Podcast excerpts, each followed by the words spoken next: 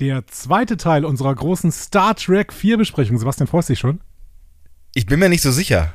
Es ist so eine Mischung aus, ähm, ja, schon auch sowas wie Freude. Es könnte auch Hunger sein, ich bin mir nicht ganz sicher, aber auch großer Angst. Du bist ein bisschen überrascht, dass ich das wirklich durchziehe mit dieser intensiven Vorbereitung ne? und dass, dass wir wirklich mehrere, also noch mehr Teile für Star Ta- Trek 4 brauchen. Äh, Nee, nee, also tats- tatsächlich bin ich ein bisschen überrascht über den Umfang, weil du hast mir ja schon klar gemacht, dass es viel wird, ja. Und ähm, dann bin ich irgendwie mitgegangen mit diesem, ähm, ja, es könnte vielleicht ein bisschen zu viel für eine Folge werden, lass uns doch vielleicht zwei machen. Ich glaube, es war sogar meine Idee, dann lass uns doch zwei draus machen. ich glaub schon. So, und ähm, worüber ich jetzt ein bisschen irritiert bis überrascht bin, ist, dass du jetzt sowas sagst wie, ja, vielleicht werden es halt auch zwölf Folgen oder so. Ja, das Problem ist wirklich, ich merke immer mehr, dass mich diese Zeit so interessiert und dann falle ich in äh, Rabbit Holes und so ein Stück dieser Rabbit, Hol Rabbit Holes nehme ich dann mit in meine Vorbereitung und muss dir dann ein bisschen was darüber erzählen. Darf ich dir eine Frage stellen? Ja. Bereitest du, seitdem wir schon äh, Teil 1 quasi besprochen haben, also unseren ersten Teil, hast du seitdem weiter vorbereitet? Ja. Das ist das Problem. Damit solltest du jetzt aufhören. Nee, nein, es, äh, die Qualität muss jetzt auch gehalten werden. Ja, aber du hattest ja schon vorher 250 Milliarden Wörter. Oder Wörter? Wo ist eigentlich Nee, der wir, waren, wir Unterschied? waren irgendwann bei 16.000. Ich bin jetzt auch nicht viel mehr. Ich hab jetzt, bin jetzt bei 18.150. Ist ja gut, es ist halt eine Folge Lower Decks hinzugekommen. Stimmt. so ungefähr, tatsächlich. Das kann man ungefähr so sagen. Ja. Ähm, ja. Gut. Gut. Ähm, das Gute ist ja bei äh, den Folgen Lower Decks, da kann- dazu kann ich, werde ich nicht so viel erzählen können. Am Freitag geht's los. Ja. Ähm, Wir werden keine Zeit dafür haben, offensichtlich. Schade. wir haben den 22.08.2022. Das Ja. ist äh, ein schönes Datum tatsächlich. Ne? Es ist sehr, sehr rund, dieses Datum. es hat mit vielen Zweien zu tun und Ja. wenig Achten. Wenig achten. Und einer Null. Und einer Null. Ähm, zwei Nullen. Und ähm, das ging ja schon gut los. Mathe ist es nicht. Ähm, Moment ja, mal, wo ist denn die zweite Null? Bei 2022. Ähm, Wenn du 20, 22 sagst, aber du hast doch gerade 22 nach 20, 22 gesagt, oder? ich weiß, wir sollten uns nicht drüber streiten. Auf jeden Fall werden wir sehr, sehr viele Ich fände Folgen. es gut, wenn wir schon im Cold Open streiten würden.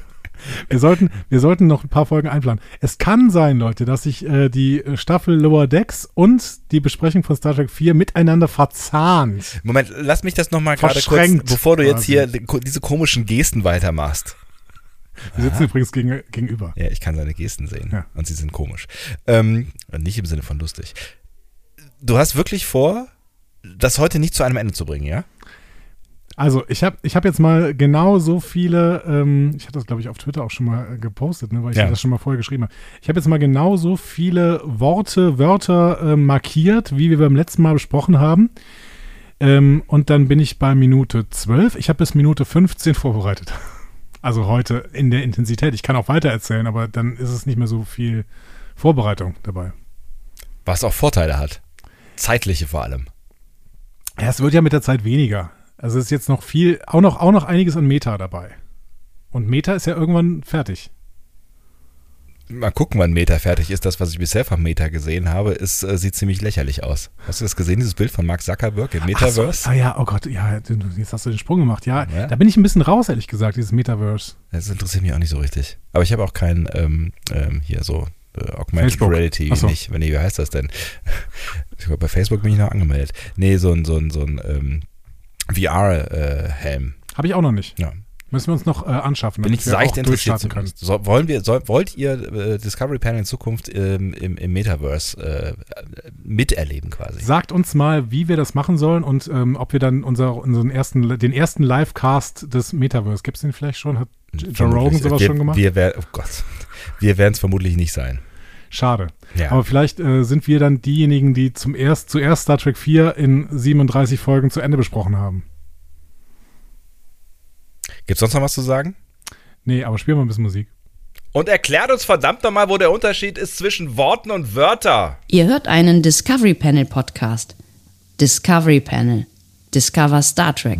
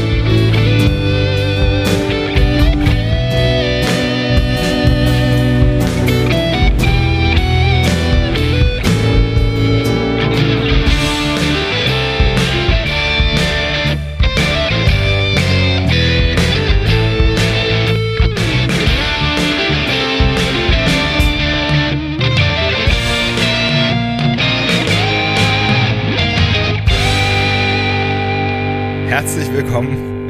Wir öffnen das Discovery Panel passend zum zweiten Teil. Es ist unfassbar, dass ich das sage. Zum zweiten Teil unserer Besprechung des vierten Star Trek Kinofilms. Star Trek 4 zurück in die äh, Gegenwart oder wie er in Deutschland gehießen hat, zurück in die Vergegen Vergegenwart. Zurück in die Gegenwart.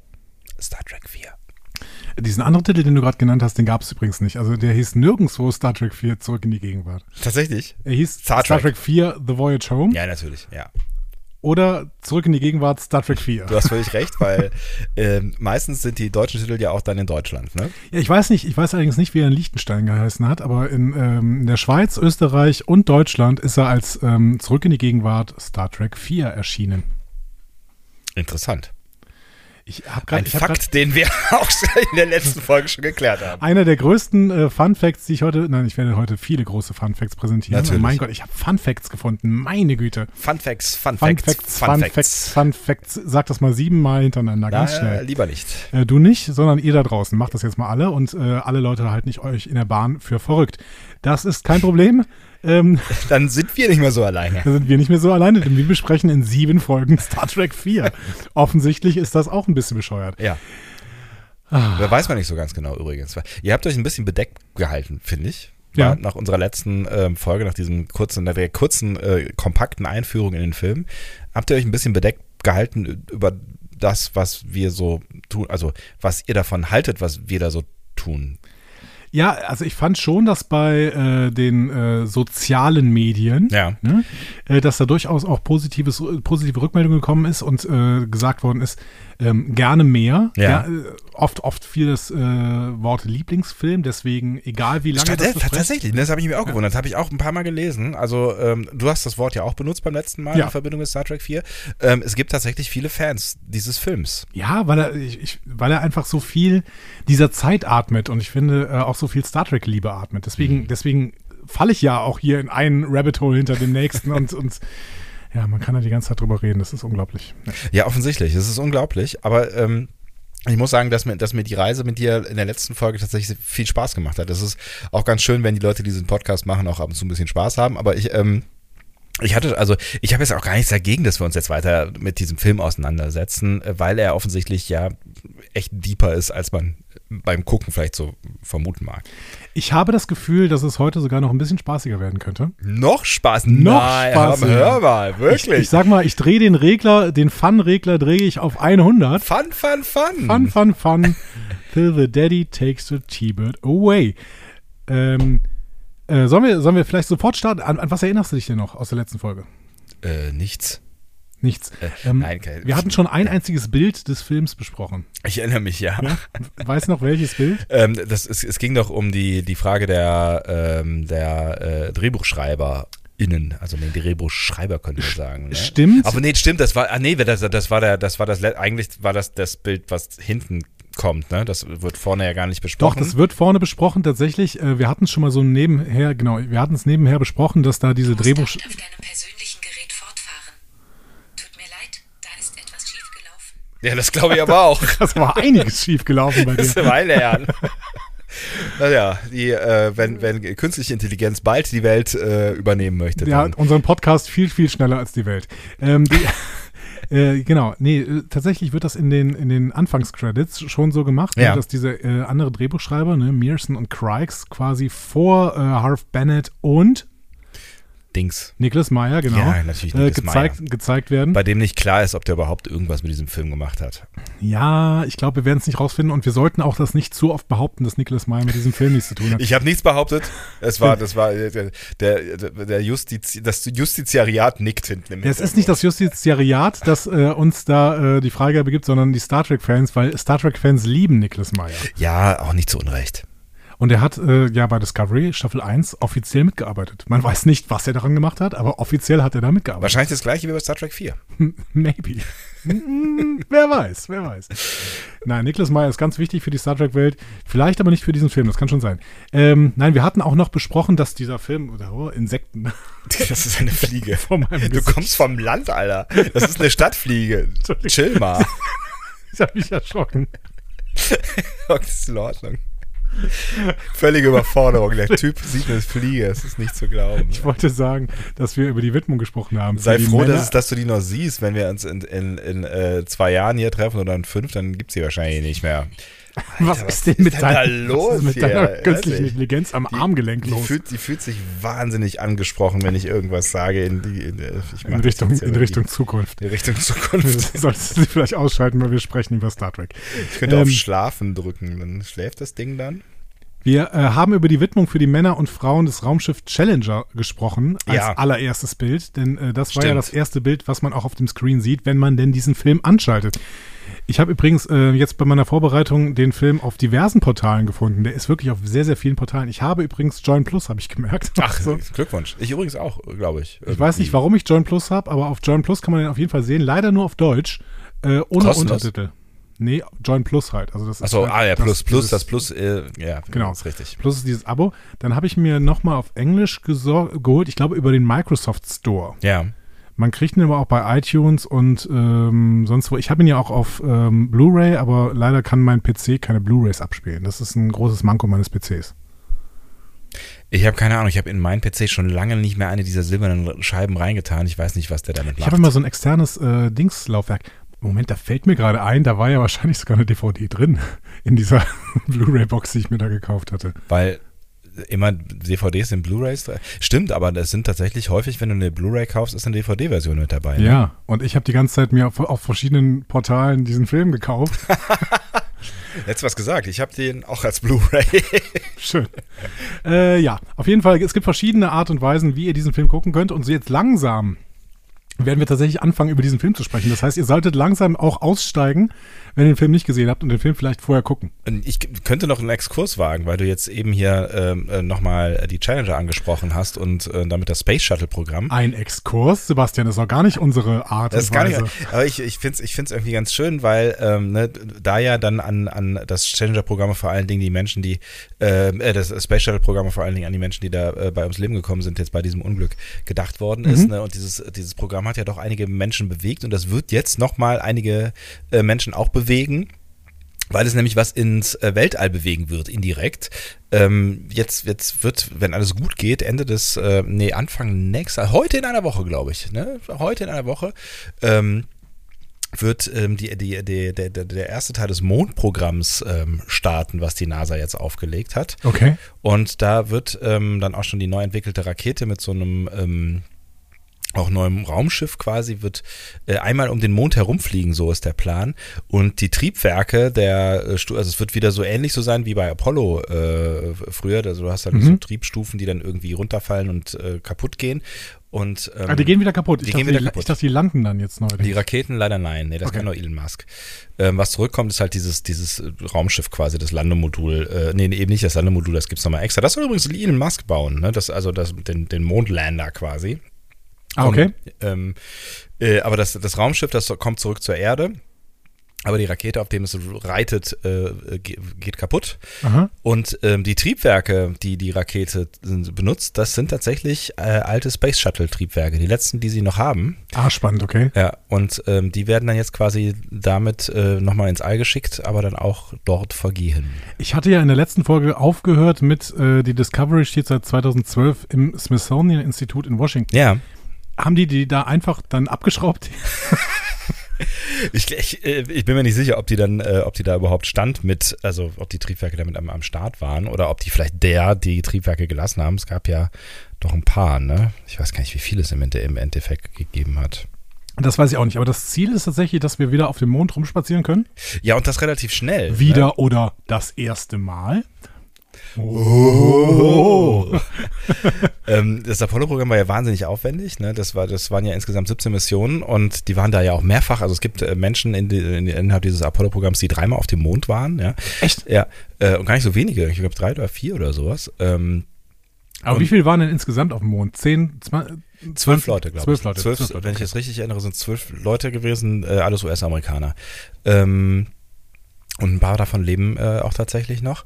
Und ähm, das, das war ja wahnsinnig aufwendig und sehr- un- unfassbar teuer. Ne? Es- 17 Missionen, äh, wovon ja auch das eine oder andere schiefgegangen ist. Ne? Wir erinnern uns an Apollo 13. Apollo 17 war dann die letzte Mission, die dann ähm, auf dem Mond gelandet ist, erfolgreich. Und äh, dann ähm, wurde das, war das abgeschlossen und dann hat man sich auf so, eine, so, ein- so ein Raumstation-Programm, ähm, äh, also hat man sich daran gemacht und hat den Mond erstmal vergessen. Und das Ding heißt jetzt Artemis, heißt es so? Wie heißt der, der, äh, ähm, der Bruder von Ap Apollo? Der Bruder von Apollo. Zwillings, äh, war das nicht so Zwillings? Der Zwillingsbruder von Apollo. Apollo ähm, ist für die Künste zuständig. Das heißt auf jeden Fall Artemis-Programm und ich meine, Apollo und Artemis äh, sind, wenn äh, ich jetzt nicht totalen Quatsch erzähle, in der griechischen Mythologie Zwillinge und zwar beide von äh, Zeus gezeugt. Und ich glaube, Wer nicht? ja, wenn ich, ich glaube nicht wahnsinnig freiwillig mit einer Dame, an die ich mich nicht mehr erinnern kann. Europa.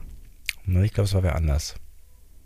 Ist auch egal, aber das, das, ne, wie gesagt, das Ding heißt jetzt Artemis und die machen das in einem ganz anderen, in einer ganz anderen Geschwindigkeit, weil äh, Apollo hat ja so ungefähr äh, so, so gearbeitet, wir basteln was zusammen, schießen das mal hoch und gucken, ob es hält. Ja. Und ähm, die, die äh, machen das ein bisschen straighter. Also die schießen halt erst was nach äh, oben, wenn sie sich ganz sicher sind, dass es hält. Das heißt, der nächste Flug, Apollo Quatsch Artemis 2, wird dann auch schon bemannt sein. Das heißt, da werden dann Leute einmal um den Mond drumherum fliegen. Und mit Artemis 3 sollen tatsächlich dann schon Leute auf dem Mond landen. Das soll dann, wenn alles gut läuft, irgendwie so um die zweite, um, um 2025 passieren. Wenn du jetzt dieses Angebot bekommen würdest, würdest du mitfliegen? Boah, es ist total schwer, weil natürlich was schieflaufen kann und das ist ja jetzt wieder Neuland. Ne? Wir haben das ja verlernt, irgendwie ein Stück weit zum Mond zu fliegen. Das ist einfach sehr lange her, dass das äh, funktioniert hat. Wir hatten ja dann eine gewisse Routine tatsächlich, also es hat ja dann ein paar Mal funktioniert. Ähm, und ich gehe jetzt mal davon aus, dass wir ja dadurch, dass wir ja auch eine gewisse Weltraumroutine allgemein haben, ne, da, also auch wenn, wenn die ISS jetzt nicht im Vergleich zum Mond nicht wahnsinnig weit weg ist, ne, das ist ja schon eine ganz andere Nummer. Ähm, also man könnte darauf vertrauen, auf Ja. die, ne, das, das, wobei da ja auch viel mit, mit, mit russischen Raketen geflogen wurde und das ist jetzt halt alles neu, ne? Es ist schon eine ziemliche Neuentwicklung, ähm, beziehungsweise auch basierend zum Teil irgendwie auf alter Technik. Es, ich, es wird mich sehr reizen, Mhm. aber ich hätte ein bisschen Schiss, äh, nicht mehr zurückzukommen. Ich meine, das wäre ja dann nicht mehr mein Problem, ne? Aber irgendwie wäre es auch schade, ähm, Für Quarks. es wäre Schade für Quarks. Das wäre mein erster Gedanke, genau. Und für das Discovery Panel. Schreibt doch mal bitte äh, in die Kommentare, ob ihr eine Ob ihr es gut finden würdet, wenn ich in so einem Mond fähre. nee, ob ihr eine Mondmission mitmachen würdet. Ich finde das, ich find das ein total spannender Gedanke irgendwie. ja. Ähm, Ich glaube jetzt noch nicht, weil das soll ja wirklich Routine werden. Die wollen ja eine Raumstation da bauen und diese Raumstation, die soll ja vielleicht möglicherweise dann auch irgendwie sowas wie eine Basis sein für die, für die ersten Missionen zum Mars und so Mhm. weiter. Ne? Also das, das klingt ja irgendwie alles ganz spannend. Also wenn die jetzt so ein bisschen etablierter sind, dann äh, würde ich vielleicht mal mitfliegen. ich, hätte, ich hätte tatsächlich gar nicht so Bock auf den Mond. Ich weiß keine Ahnung, was ist da auf dem Mond irgendwie. Worauf ich total. Das Lust- ist wahnsinnig weit weg. Also für unsere menschlichen Ja, Verhältnisse. genau, aber- Die Erde ist sehr, sehr aber klein. ich meine, den vom Mond aus. kannst du ja von hier aus sehen, ne? Und näher am Mond heißt ja einfach nur, dass du den Mond noch besser sehen kannst. Was ich, was ich äh, bis jetzt noch nie gesehen habe und was wir, was ich wahrscheinlich auch zu meinen Lebzeiten nicht mehr sehen werde mit eigenen Augen, ist der Blick von oben auf die Erde. Das ist das, was mich total reizt. Was heißt denn von oben auf die Erde? Naja, wenn du im Weltall bist und auf die Erde guckst. Das ist, finde ich, viel spannender als irgendwie zum Mond. Also, Ach so, aber du kannst, du kannst, ist schon klar, dass du vom Mond auch auf die Erde gucken kannst. Ja, ja, ge- ja, das ist ein Side-Effekt, aber für mich ist der Side-Effekt ja das Wichtige. Also ich möchte eigentlich nur ins Weltall, um auf die Erde zu gucken. Das heißt, es wird dir vielleicht auch die ISS schon reichen, so mit den, mit den, was sind das, 400.000 Kilometer? ja, ich weiß nicht genau, wie der Blick von der ISS ist, aber ich glaube schon, dass man dann quasi so ein Gesamtbild der Erde sieht, oder? Das, ist, das sagen zumindest alle, die da oben sind, die sagen, man wird ein bisschen demütig, weil man Ja. plötzlich keine Grenzen mehr sieht und man sieht, wie die Erde kaputt geht und irgendwie denkt so, äh, als Ganzes müssten wir diesen Ball doch eigentlich gemeinschaftlich viel besser erhalten. Und diese Demut und diese Zerbrechlichkeitserfahrung oder sowas, die würde ich gern machen. Da, mir geht es tatsächlich nicht darum, irgendwie auf diesen Steinklumpen da oben zu gehen, sondern mich, mir geht es darum, irgendwie auf die Erde zu schauen und irgendwie diese, diese Erfahrung zu machen. Aber ich glaube, es ist tatsächlich noch, mein Gott, wir fangen gleich mit diesem Film an, aber ich glaube, es ist tatsächlich nochmal eine andere, eine andere Nummer, ähm, wenn du das vom Mond aus tust, weil das einfach schon so. Ja, klar, wir sehen das Ding die ganze Zeit und es fühlt sich total nah an, aber wenn du dann da, da stehst, ist die Erde so unfassbar weit weg. und ja auch relativ klein. Und dann stehst du da und siehst diesen kleinen blauen Ball. Ich glaube, man fühlt sich wahrscheinlich auch sehr einsam oder sehr, sehr weit weg von allem so. Also das, ich kann mir gar nicht vorstellen, wie sich das anfühlen muss. Weil es ist. Ja, also Ja. Nachrichten wirken dann nicht mehr so äh, wichtig. Nee, vermutlich. Wahrscheinlich. Ähm, Nähern wir uns der Erde. aber ich fand es ein, ein ja, nehmen wir uns Ja. die Erde. Ich fand es einen schönen, schönen Ausflug gerade, weil ich in meine Vorstellung vor allen Dingen, in meine, in meine Ideen, was ich noch gerne in meinem Leben machen möchte, Ja, was und- aber wahrscheinlich niemals erfüllt werden wird. Und es geht ja irgendwie immer auch so ein Stück weit, äh, finde ich, bei Star Trek um diese Vision. Ne? Also ich meine, wenn, wenn wir ähm, uns gerne anschauen, wie Menschen in der Zukunft durchs Weltall äh, fliegen, dann finde ich die Gegenwart schon auch ganz spannend. Und ich glaube, es ähm, gab lange schon nicht mehr so spannende Zeiten ähm, für, für, für die Weltraumfahrt wie, wie jetzt gerade. Also ich glaube, ähm, wir werden wahrscheinlich in den nächsten paar Jahren oder Jahrzehnten doch das ein oder andere Spannende noch mitbekommen. Auch wenn wir vielleicht nicht mehr ganz erleben werden, wie es in Richtung Mars geht. Mm, Ja. Wer Mhm. weiß. Also hoffentlich. Äh, die, die Menschheit schafft sich hier auch gerade auf der Erde tatsächlich so große Probleme, dass vielleicht irgendwann gesagt wird, ähm, Die Kohle können wir besser gebrauchen. ja, zum Beispiel. Ja, aber Kohle gibt es ja, ne, gibt's ja so unfassbar viel. Das, für, für, Ja, aber auch Ressourcen. Hm. ja, Ressourcen können dann natürlich ein Problem äh, sein. Ne? Also wenn jetzt irgendwie so eine Rakete alle zwei Wochen in Richtung Mond startet oder so, dann äh, könnt, könnt, könnte das natürlich auch CO2-relevant werden. Oder äh, ja, man kommt, Ich- mit einem E-Antrieb kommt man halt auch nicht hoch. Ne? Ich mag es total zu schwelgen, aber ich finde diese Perspektive, die Patrick Stewart zum Beispiel mal ange- aufgemacht hat, der hat ja mal irgendwann gesagt, ja, eigentlich halte ich nicht viel von Raumfahrt, weil die Erde muss, äh, die Menschheit muss erstmal ihre Probleme auf der Erde lösen oder Ja. sowas. Ähm, Es ist ein schöner Spruch. Das Problem ist halt, dass Menschen auf der Erde sind und die Erde äh, halt immer, also oder, oder die Menschen halt immer Probleme auf der Erde haben werden. Also ich glaube, das ist, das ist systemimmanent. obwohl, äh, obwohl Star Trek in einer, ähm, ja, eine Vision entwirft, in der eben Sag gerade mal die, Utopie. eine Utopie Ja. entwirft. Und ich glaube, das ist genau das. Ja, aber das ist ja durchaus erstrebenswert. Ich meine, die, wenn man irgendwie es schafft, diese Ressourcenprobleme in den Griff zu bekommen. Und ich werde gleich noch über etwas erzählen, was auch hier eine Erfindung von Star Trek ist, in diesem Film, was durchaus uns helfen könnte. So. Okay. Vielleicht sollten wir dann mal langsam in diesen Film äh, reingehen. Was hältst du davon? Mit diesen, mit diesen äh, warmen und äh, halb warm, halb warm und halb realistischen Gedanken. äh, ich muss sagen, genau. es ist sehr warm gerade. Ja, das stimmt allerdings, aber das liegt eher an der Umgebungstemperatur. Es ist, äh, was, was, was war denn, als, als du gekommen bist, waren es bestimmt noch äh, 25 Grad oder sowas. Ne? Ungefähr, ja. ja. Naja, da müssen wir jetzt durch. Was fällt dir als allererstes in diesem Film auf? Was fällt mir an? Der, der Soundtrack. Es, es startet ja erstmal quasi mit einer Ouvertüre. Ne? Ähm, Mhm. Sehr was- klassisch. was die meisten Filme ja heute gar nicht mehr so haben, zumindest mit einer klassischen Ouvertüre. Und auch ein relativ langer Vorspann, ne? Der Film wurde insgesamt für vier Oscars nominiert. Drei davon sind Audio-Oscars. Oh. Ja. Guck an. Nämlich Best Effects, also Sound Effects Editing nennt sich das. Ja. Best Music, Original Score und Best Sound. Und das, obwohl die Voraussetzungen dafür tatsächlich so, so semi waren. ähm, denn James Horner, der die ersten drei Filme gemacht hatte, wollte nicht zurückkehren. Ja, James Horner war äh, auch Jurassic Park, glaube ich, ne? Hm, nee, das war John Williams. Ja, war das Williams? Mhm. Wo kommt mir denn da? Wahrscheinlich kenne ich ihn von Star Trek.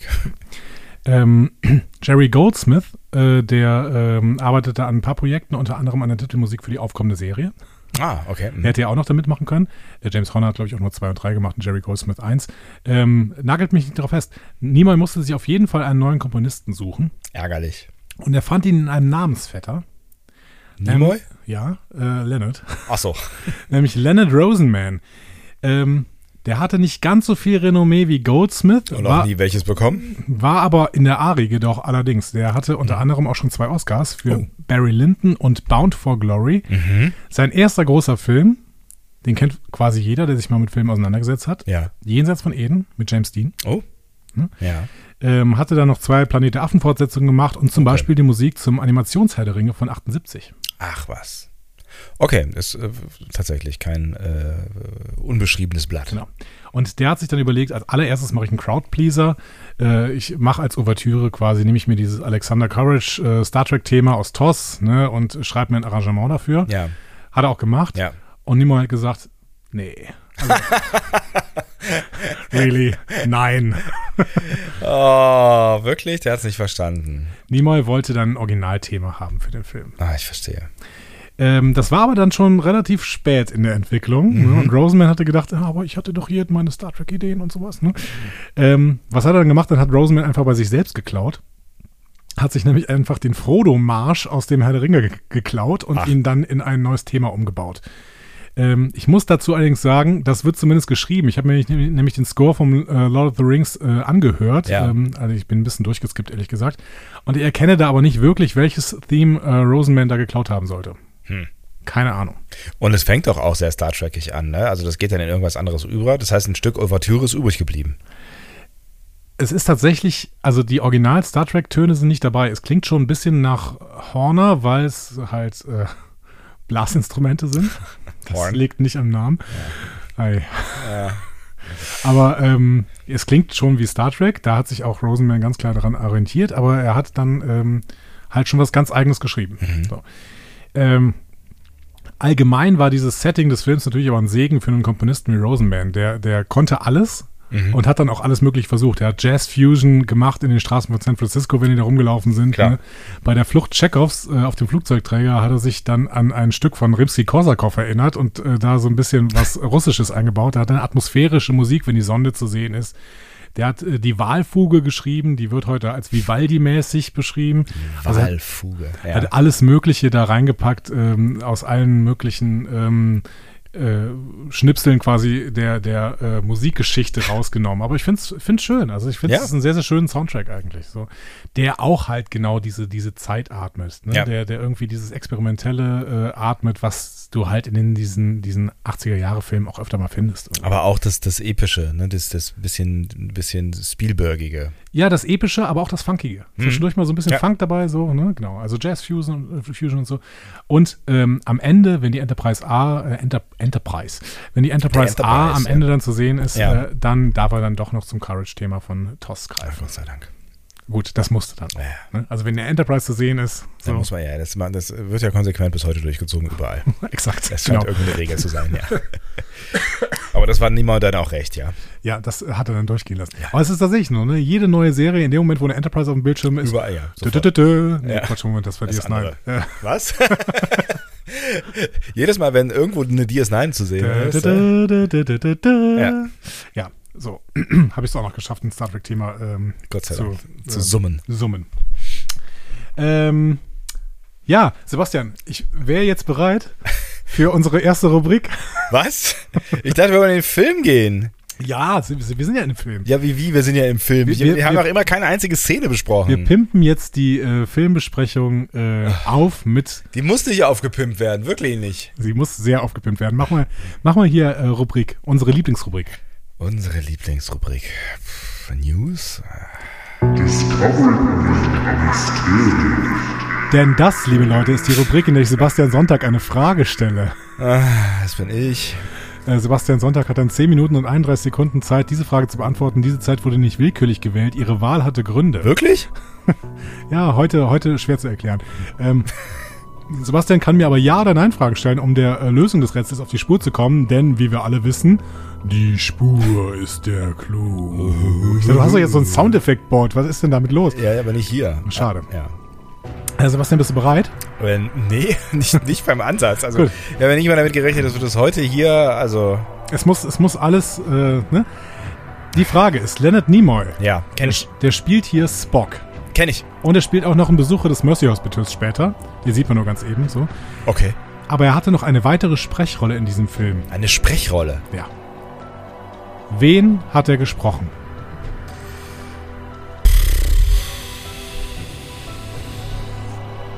Okay, es ist also eine Figur, die äh, im Film offensichtlich auftaucht Ja. und die keine eigene Stimme hat. Naja, er hatte halt die Stimme von Nimoy jetzt. Aber also, das heißt, es ist, äh, es, es ist ein, eine, eine, ein, ein Mensch? Nein. Nein. Es ist ein Computer. Ja, das kann man im entferntesten so sagen. Ein Roboter. Auch das kann man im entferntesten so sagen, wobei es schwierig ist, das so zu sagen.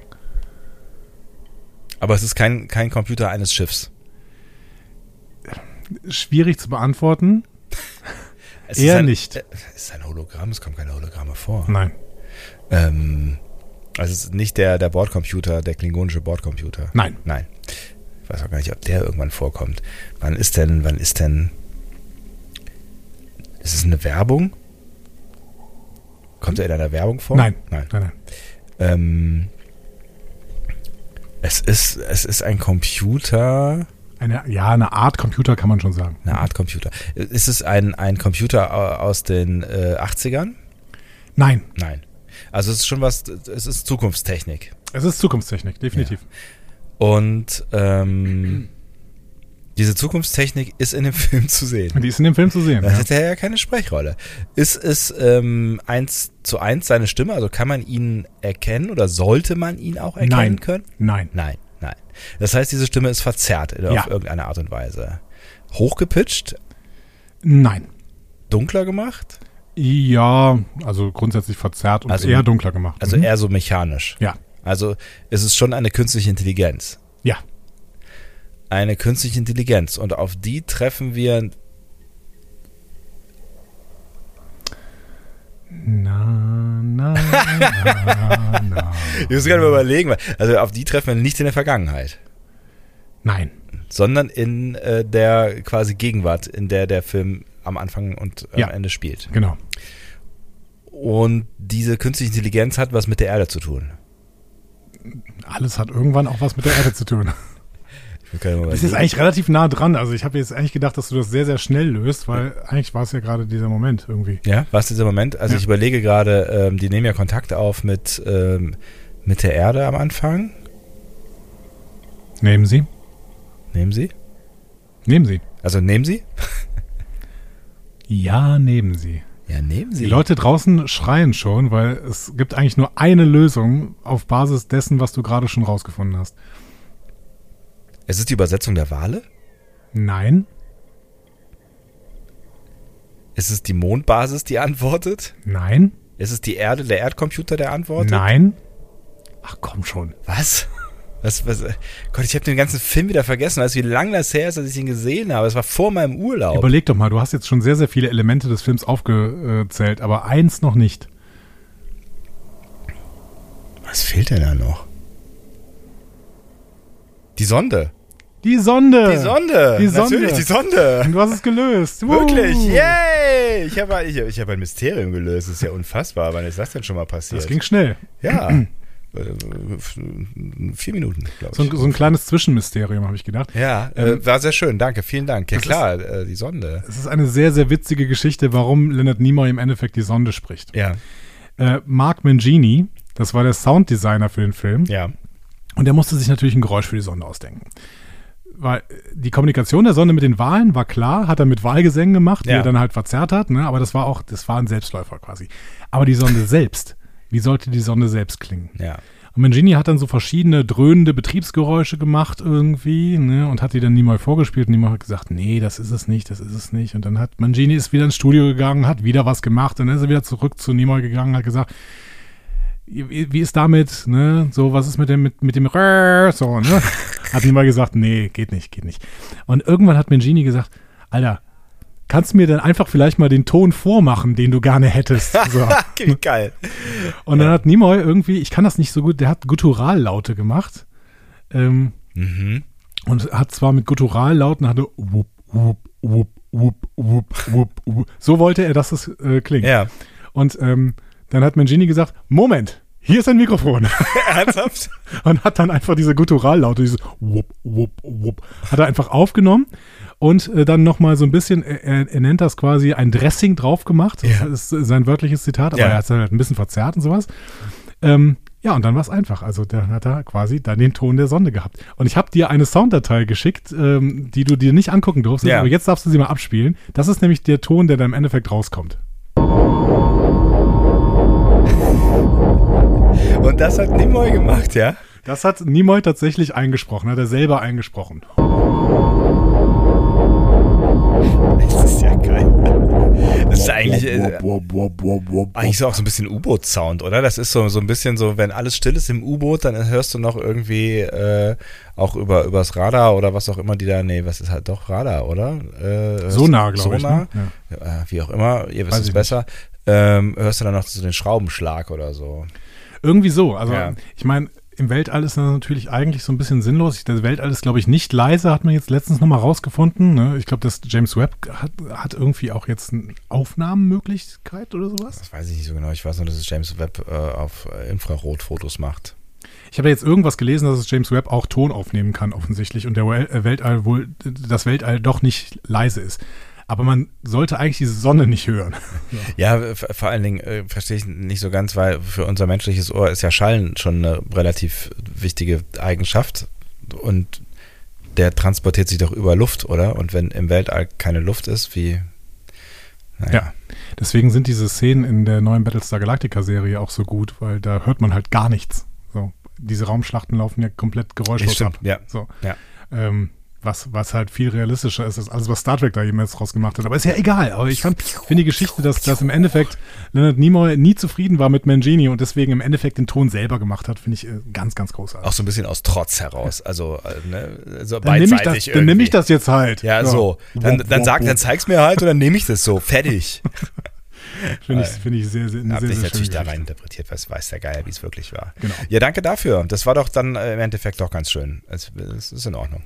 Ähm, bist du dann jetzt bereit, mal in die erste Szene zu gehen? Ich habe immer einen Schluss für heute, oder? Ich bin schon so angestrengt von all dem hier. Ein paar, ein paar Minütchen machen wir noch.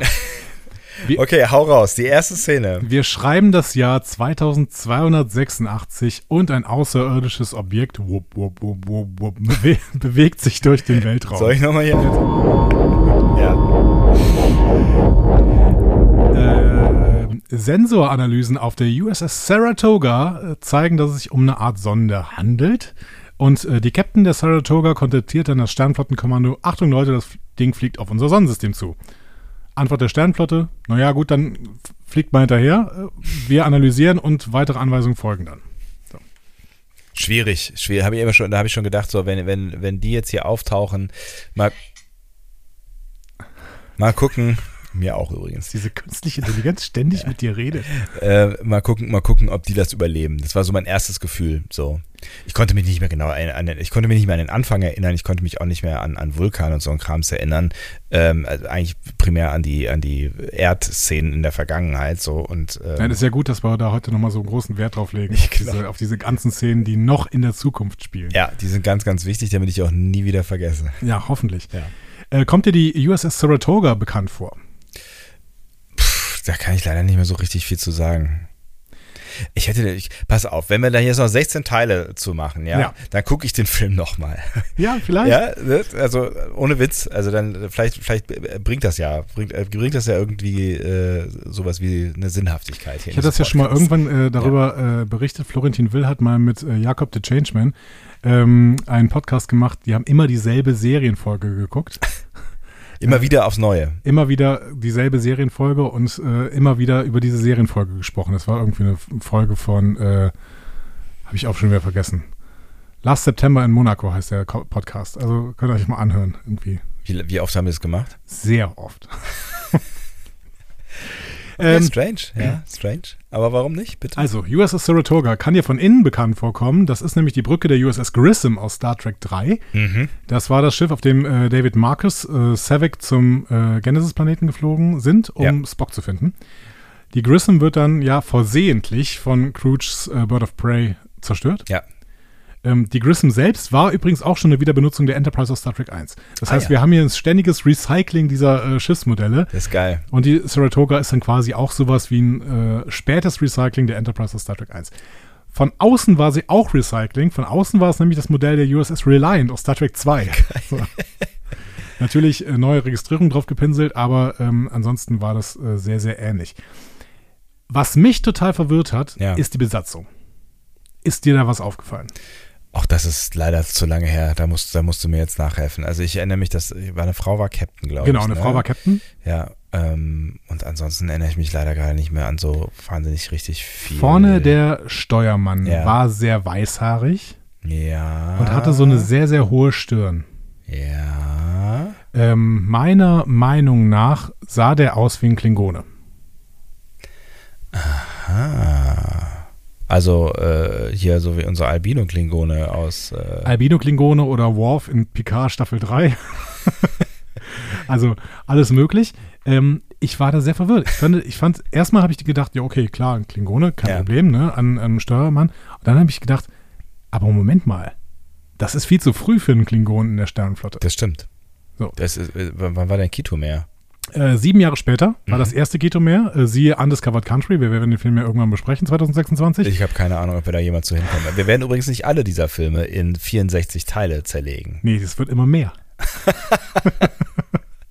Wenn wir JJ Track besprechen, brauchen wir dafür ein ganzes Jahr. Ja, oder auch nicht.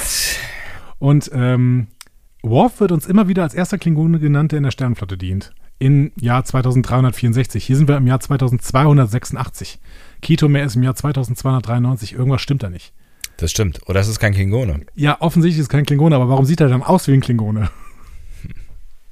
Leute, klärt mich auf. Andere Spezies oder ist das einfach nur ein alter Mann, der sich als Klingone verkleidet? Oh, was hat Vielleicht ist Karneval. das? Kar Karneval auf der USS Saratoga. Allah! wer das ist eine weiß schon so. Sonde! Ja. Konzentrier dich kurz. Sorry, ich komme jetzt gerade von der Feier. Ich setze mich mal hier so hin, ja?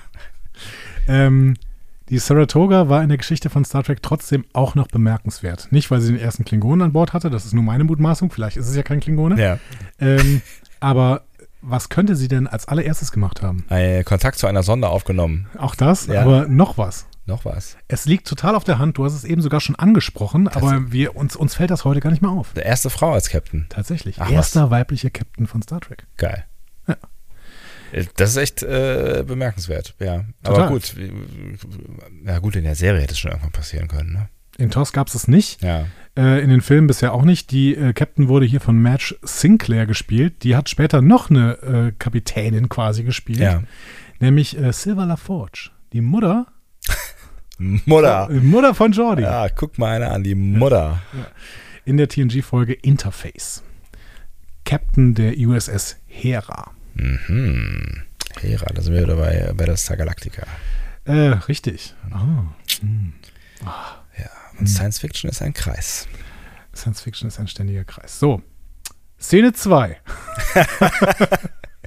Ich werde gerade langsam ein bisschen nervös. Das geht mir ein bisschen zu schnell hier. Genau. Puh. Also es ist ein, ein wilder Ritt hier. Das ist ein wilder Ritt. Da kommt man gar nicht hinterher. Ja. Föderationshauptquartier. Woran erkennen wir das?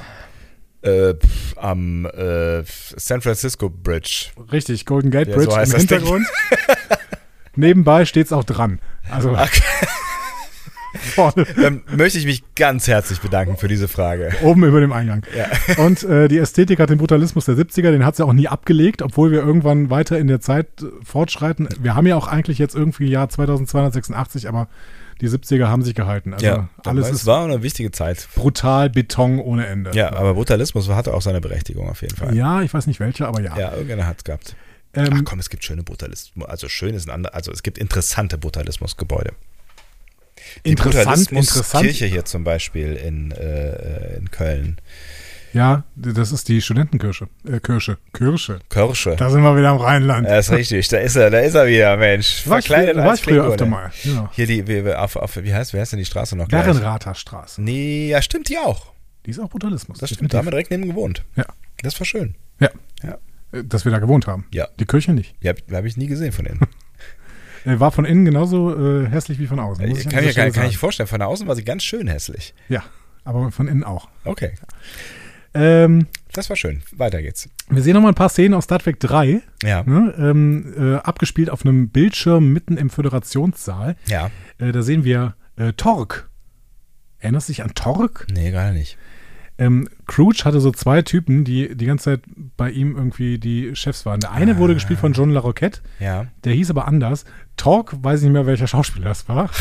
Ein Immerhin, von beidem ein bisschen. Von beiden ein bisschen was. Äh. Talk, ähm, vom, der hatte aber, der war den Entertrupp angeführt. Der sollte die Enterprise ändern. Ah. Ja. Äh, entern. Entern. ja, ändern vielleicht auch. Ändern, äh, auch ändern. Ne? Ähm, äh, aber Kirk hatte vorher den äh, Selbstzerstörungscounter abgelaufen und darum befinden wir uns jetzt. Ähm, Ah. Kirk hatte den Selbstzerstörungscounter Aktiviert. gestartet. Aktiviert. Ja, genau. wenn er abgelaufen wäre, dann wäre die Selbstzerstörung äh, durchgelaufen. Was aber dann passiert ist. Und deswegen befinden wir uns jetzt hier im Föderationssaal. Ne, äh, die Enterprise wurde zerstört und mit ihr der gesamte Entertrupp der äh, Klingonen. Ja, Ähm, das alles ist im Orbit des Genesis-Planeten passiert, wir erinnern uns. wir erinnern uns, ja. Das Ganze wird dem Föderationsrat gezeigt. Ähm, und der Föderationsrat, das ist natürlich eine großartige Szene. Ich wusste auf jeden Fall, dass wir darüber sprechen werden. Jetzt äh, fühle ich mich wieder schlecht, weil ich äh, mich nur dunkel daran erinnere. Wir haben darüber schon sehr, sehr häufig gesprochen. Erinnerst du dich da an so ein paar Momente, an denen wir schon mal über diese Szene gesprochen Über diese Szene haben wir schon häufig gesprochen? haben? Ja, sehr, sehr häufig. Tatsächlich? Ja. Über diese Szene? Ja. Ach, Es hat viel mit einer, einer bestimmten Serie zu tun, die, äh, Discovery? die laut einigen Gerüchten am Freitag wieder beginnt. Lower Decks. Lower Decks. Decks. Lower Decks hat öfter mal ähm, Aliens wieder aufleben lassen, die bisher nur in dieser Szene gezeigt wurden. Ah, okay, ja. Ja, das ist auf jeden Fall ein buntes Treiben, das stimmt. John Schuck oder Schuck oder so hat damals den klingonischen Botschafter gespielt, der da vorne steht, sehr, sehr prominent. Ja. Und von ihm habe ich eine sehr, sehr schöne Erlebnisbeschreibung dieser Szene gefunden. Er Meinte, er meinte, Erlebnisbeschreibung, klingt- es Ja. klingt so ein bisschen wie, schreibt nach den Ferien mal auf, wie euer, eure Ferien waren. Es klingt auch so. Er, er, hat, er hat geschrieben, es war aufregend, denn gegen 4 Uhr morgens waren all diese anderen Leute in dieser Versammlungshalle da. Also waren plötzlich 25 Make-up-Leute da, denn diese ganzen Haarmenschen. Wir hatten wirklich einen Rückfall in die Tage der Hollywood-Extravaganz. Es hat viel mehr Spaß gemacht als andere Filme, weil sie neben echten Menschen all diese bizarren Kreaturen hatten, die funktionierten, die sich bewegten. Geil. Ja, also. mit, mit nahezu kindlicher Freude. Ja, total. Also es klingt wirklich so, äh, d- Leute, wärt ihr dabei gewesen, es wäre ein Traum gewesen. Ähm, wie gesagt, wir haben in Lower Decks schon öfter über diese Szene gesprochen, weil hier natürlich eine ganze Menge Spezies zum allerersten Mal und teilweise bis Lower Decks zum letzten Mal gezeigt wurden, Ja. die offensichtlich zumindest einen Ratssitz haben, wenn nicht sogar stimmberechtigte Mitglieder der Föderation sind. Hast du irgendwen erkannt? Bestimmt, aber ich kann mich nicht mehr erinnern. Telleriten. Sind dabei, tatsächlich. Guck mal. Ja, Ah. gut guess. Good guess. ähm, woher kennen wir Telleriten bisher? Discovery. Zum Beispiel. Ja, aber vor diesem Film? Äh, vor diesem Film. Pff. Das, da müssen wir, muss ich ja in die TOS, äh, obwohl, nee, muss ich in die TOS-Welt, ne? In Muss in die beiden anderen TOS-Welt, Filmen äh, sind keine vorgekommen, oder? Es ist eine Folge TOS, die wir uns unbedingt mal angucken sollten, Ja. weil sie auch sehr, sehr viele Verweise, glaube ich, in das gesamte Star Trek-Oeuvre hat, nämlich Journey to Babel. Mhm. Äh, da kommen die Telleriten erstmalig vor und sind da, seitdem sind sie in jeder Serie vorgekommen, unter anderem in Discovery, ich glaube in den Short Tracks vor allen Dingen in Discovery, aber sie sind auch da. Nee, wir haben sogar Nee. Telleriten auf der Sta äh, äh, Staffel 1, äh, Folge äh, 7? 8. Ich hätte sieben gesagt. Ich hätte The acht Wolf in gesagt. Zeit. Ja, ist das, ist das, äh, Mit- das ist die, das ist die zweite Folge, also das ist quasi die erste Folge, nachdem sie in, ins, ins ähm, Mirror gewechselt sind. Genau. The Wolf Inside, äh, wo sie die Rebellen Genau. auf dem Planeten besuchen. Da haben wir zum ersten Mal Telleriten in Discovery, würde ich auch sagen. Ja. Ähm, ja, wir haben Te Telleriten, wir haben Deltaner. Mhm. Woher kennen wir die? Bisher? Vom Planeten Delta. Ja, ist richtig. Wir haben auf jeden Fall darüber gesprochen in äh, gar nicht so langer, äh, vor gar nicht so langer, zu langer Zeit. Das könnte dir einen Hinweis geben. Wir haben sie nämlich besucht, einmal kurz, vor gar nicht so langer Zeit. Wir zwei? Ja, wir zwei. Wirklich? Ja, wir zwei. Aber, aber haben wir es getrunken oder? es wurde auch viel getrunken in dieser Szene, in der sie besucht worden sind. Äh, Was in Discovery? Nee. Nee, es war ein Picard Staffel 2 ganz am Anfang. Ach, richtig, das war Delta. Genau, das, Ja. war, das war zumindest bei den Deltanern. Ob das Delta war, ich glaube, es war nicht Delta, aber es war bei den Deltanern.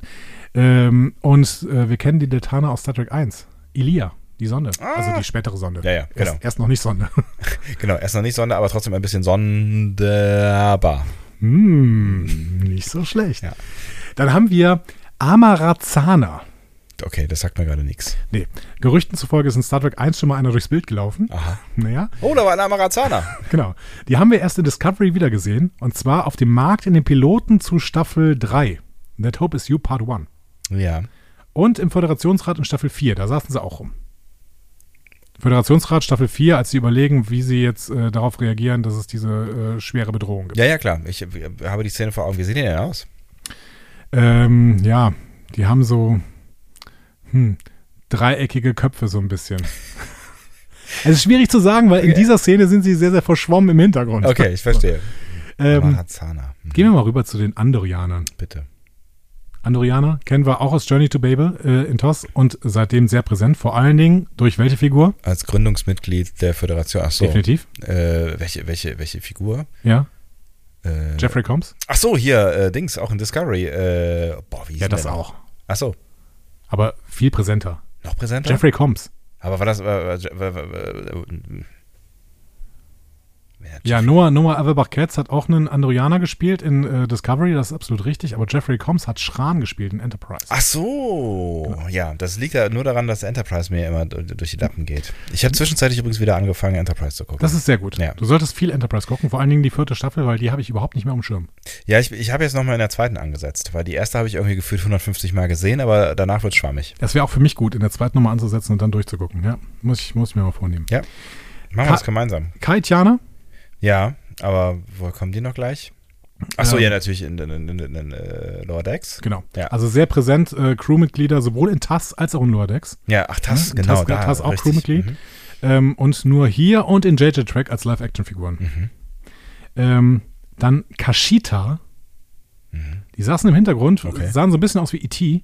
Tatsächlich waren das animatronische Puppen. Ah, okay. Und selbst der Name Keshita ist apokryph, den gibt es in Star Trek nicht. Äh, die kamen schlichtweg Apokryph. bisher nie mehr vor. Ja, apokryph heißt quasi, dass die aus Sekundärquellen, die nicht im Kanon sind, äh, überhaupt erst benannt wurden. Habt ihr das Wort schon mal gehört? Das Ja. habt ihr doch gerade erfunden, oder? Das haben die Menschen alle schon mal gehört, alle, alle die Bi Bibel studiert haben.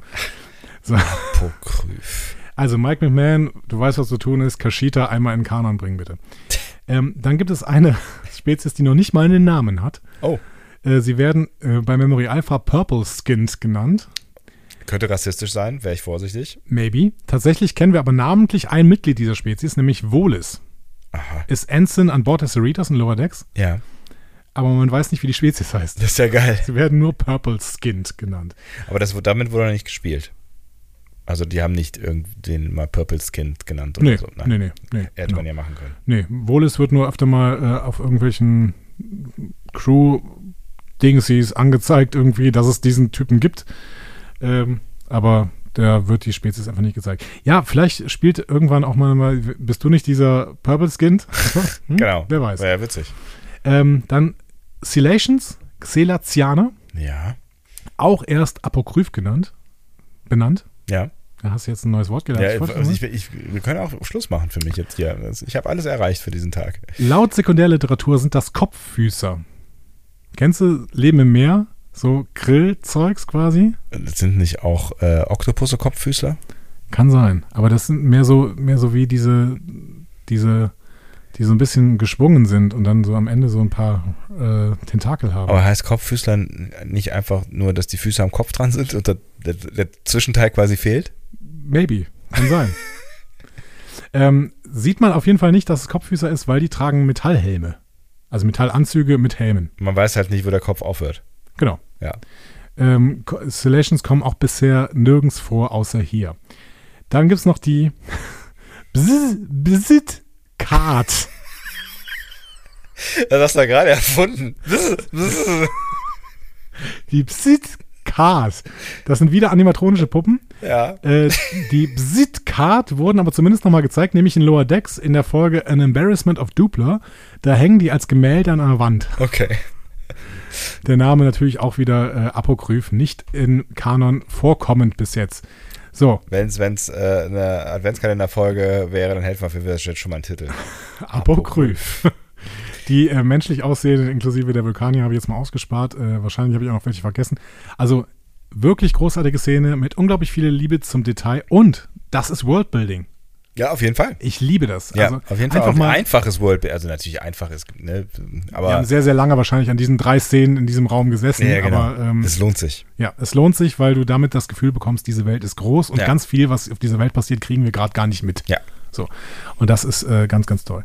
Ähm, was hier auch zum letzten Mal bis Picard Staffel 1 zu sehen ist, Ja. ist ein Commodore der Sternenflotte. Oh, mhm. Ähm, ist auch übrigens ein nicht sprechender Statist, der da irgendwo rumsitzt, ne? aber von den Rangabzeichen her sieht man, dass das äh, ein Commodore ist. Ähm, also Also, das, weißt du, auch, woran das liegt? Von den Commodore gab es nur 64.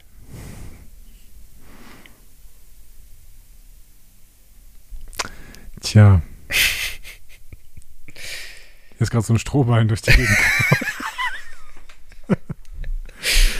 ähm, Ja.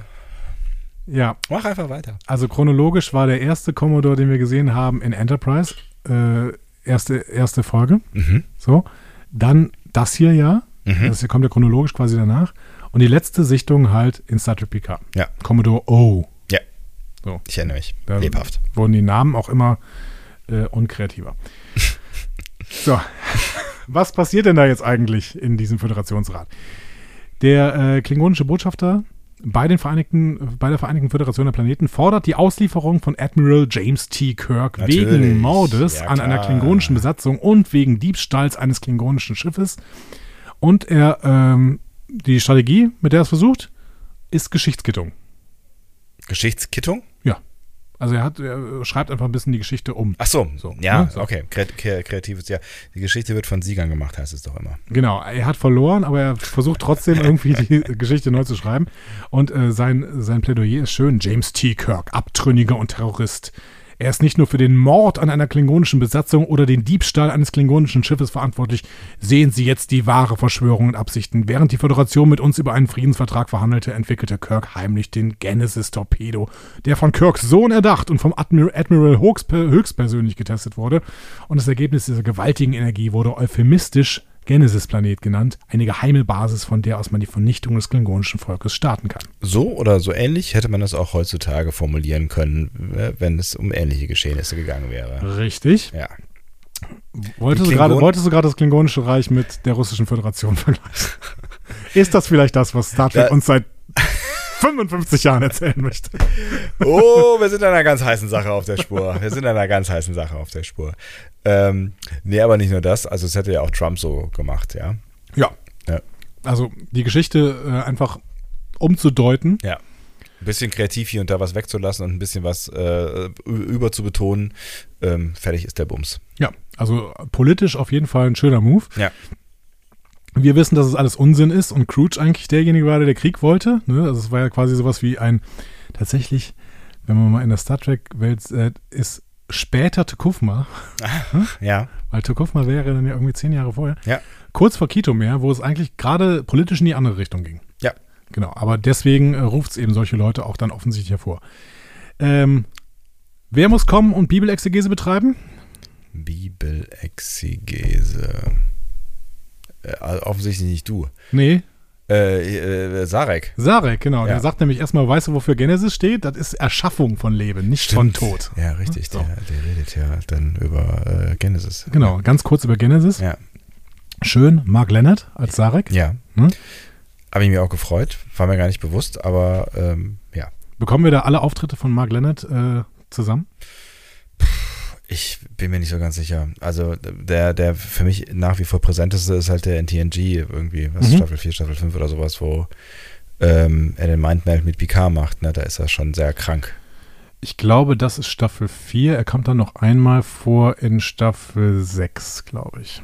Aber da stirbt er dann, oder? Er stirbt doch irgendwann in Ich In habe die, TNG ich hab meine die, ich hab die Folge nicht mehr auf dem Schirm. Also er taucht auf in TNG. Äh, die Folge heißt Sarek. Ja, Ich glaube, auf Deutsch heißt sie Botschafter Sarek. ja. Ähm, und er kommt noch in Unification 1 vor. Ah, Und die ist, glaube ich, später. Die ist, glaube ich, äh, Staffel 6. hm. Ähm, erster Auftritt war, Oh, Wahrscheinlich ein Toss? ja, welche Folge? Sarek. Sie wurde ein paar Mal erwähnt heute schon. Ja, wirklich? Äh, Dingsbums zu Babel. Ja, Journey to Babel. Ja, ich sag ja, wir müssen die gucken. Offensichtlich. Äh, zweite Folge, in der er vorkommt, war Tass Yesteryear Ah, okay. als Voice Actor. Ähm, und im letzten Film halt, in Search for Spock war er auch schon dabei. Ja. Ähm, dann dieser Film, dann Undiscovered Country und in TNG eben Sarek und Unification 1. ja, ist auch ein guter Sarek. Sieben Auftritte. Das ist der Sarek, oder? Ja, eigentlich schon. Also ich meine, die anderen Sareks sind auch wirklich tolle Schauspieler gewesen, sowohl in JJ Track als auch in Discovery, aber das ist der Sarek. ja, es ist ja schon. Ähm, und der weist darauf hin, dass die Klingonen die USS Grissom äh, zerstört und Kirks Sohn getötet haben. Erzählt also die wahre Geschichte. Ja. Der klingonische Botschafter leugnet das gar nicht und sagt, ja, dazu hatten wir auch das Recht, weil wir müssen unsere Spezies verteidigen. Nicht so der geschickteste Move. Sarek fragt dann, ob die Klingonen das Recht haben, einen Mord zu begehen. Tumulte im Saal, Handgemenge, das ganze, ganze Ding eskaliert. Äh, nein, der Präsident muss schlichten und ruft erstmal zur Ruhe im Saal auf und Ja. sagt so, jetzt sagt keiner mehr hier ein Wort, sonst breche ich den ganzen Bums hier ab. So. Ähm, Exakt so. Exakt so. Sarek erklärt dann seine Rolle. Er sei nämlich gekommen, um im Namen des Angeklagten zu sprechen. Und der Klingone so, ja genau, wie befangen kann man denn sein, wenn der Angeklagte den Sohn gerettet hat? Und ich dachte so, ja, aber wenn er doch für den Angeklagten spricht, dann ist es doch egal, ob er befangen ist. Genau. Weil dann- Also dann geht's ja um, ja, Ja, whatever. gut. Äh, der Präsident teilt Sarek dann mit, dass die Beratung des Rates eigentlich schon abgeschlossen sind. Dann teilt er dem klingonischen Botschafter mit, dass Admiral Kirk mit neun Verstößen gegen die Vorschriften der Sternenflotten konfrontiert ist. Und der klingonische Botschafter sagt so, ja, also nur Vorschriften der Sternenflotte, das ist empörend. Ähm, solange Kirk lebt, würde es niemals Frieden zwischen der Föderation und dem Klingon- klingonischen Reich geben. Dö, dö, dö, dö, dö. Sieben Jahre später. Sieben Jahre später. Hm? Ja, gut. Aber äh, das wird auch bei uns sieben Jahre später sein, wenn wir diesen Film irgendwann besprechen. ähm, und er stürmt raus und ihm wird noch was hinterhergerufen aus dem Ratsaal. Hast du das gehört? Oder vielleicht doch schon wieder vergessen. Irgendein random Guy aus dem Ratsaal wirft, ruft ihm noch hinterher: You're a pompous ass! Echt? Okay. Auf Deutsch, du aufgeblasener Esel. Ja. Why? Why? Ja. I don't know. So, Vor allen Dingen würde das normalerweise jeden Klingon mittlerweile triggern, um zurückzukehren und kurz ein Butlet zu versenken in diesem ja, ich, glaub, Menschen. ich, ich glaube tatsächlich, dass sie ihm vorher das Butlet abgenommen haben, Okay. weil sie wussten vielleicht, dass die Klingonen äh, nicht mit einem Butlet in, im Föderationssaal sitzen sollten. Ne? ja, ähm, maybe not. Es wäre Zeit für einen kleinen Ausflug, weil das ist so ein Rabbit Hole, in das ich gefallen bin in dieser Stelle. Ähm, was hältst du denn jetzt, Ah, was, wo, welche Szene ist es? Drei? ja so ungefähr, was hältst du jetzt davon, dass Kirk nach Militärrecht bestraft wird? Was ich davon halte, Ja. ähm, ich man muss sich jetzt mal irgendwie mal kurz überlegen, welche Vergehen er überhaupt sich hat zur Schulde kommen lassen. Also wir fangen mal damit an, dass er, dass er halt ein Raumschiff ge gestohlen hat. Ne? Das ist schon, das ist ja schon eine blöde Sache. Ja, Ja, also das, also das würde ich, wäre, wäre ja wahrscheinlich eine, eine ziemlich dicke Kiste. Es ist so die Frage, wie man den Konflikt zwischen den Klingonen jetzt bewertet. Also in einem Friedensprozess, in, in einem Konflikt mit den, oder erstmal in Konflikt mit den Klingonen überhaupt reinzugeraten, ist natürlich nicht so total optimal. Also jetzt mal unabhängig von der Schuldfrage, ja. Ähm, was natürlich nicht passiert wäre, wenn er nicht dieses Schiff geklaut hätte. ja, Ähm, dann hat er noch andere Menschen dazu angestiftet, das mitzumachen. ja. Ist wahrscheinlich auch nicht so total. Ja, also d- nach was sollte er sonst bestraft werden? Ich habe mir das mal angeguckt. Also in Ja. Deutschland, in Deutsch, wir sind in Deutschland so ein bisschen juristisch von da meilenweit weg, weil es bei uns gar kein Militärrecht mehr gibt.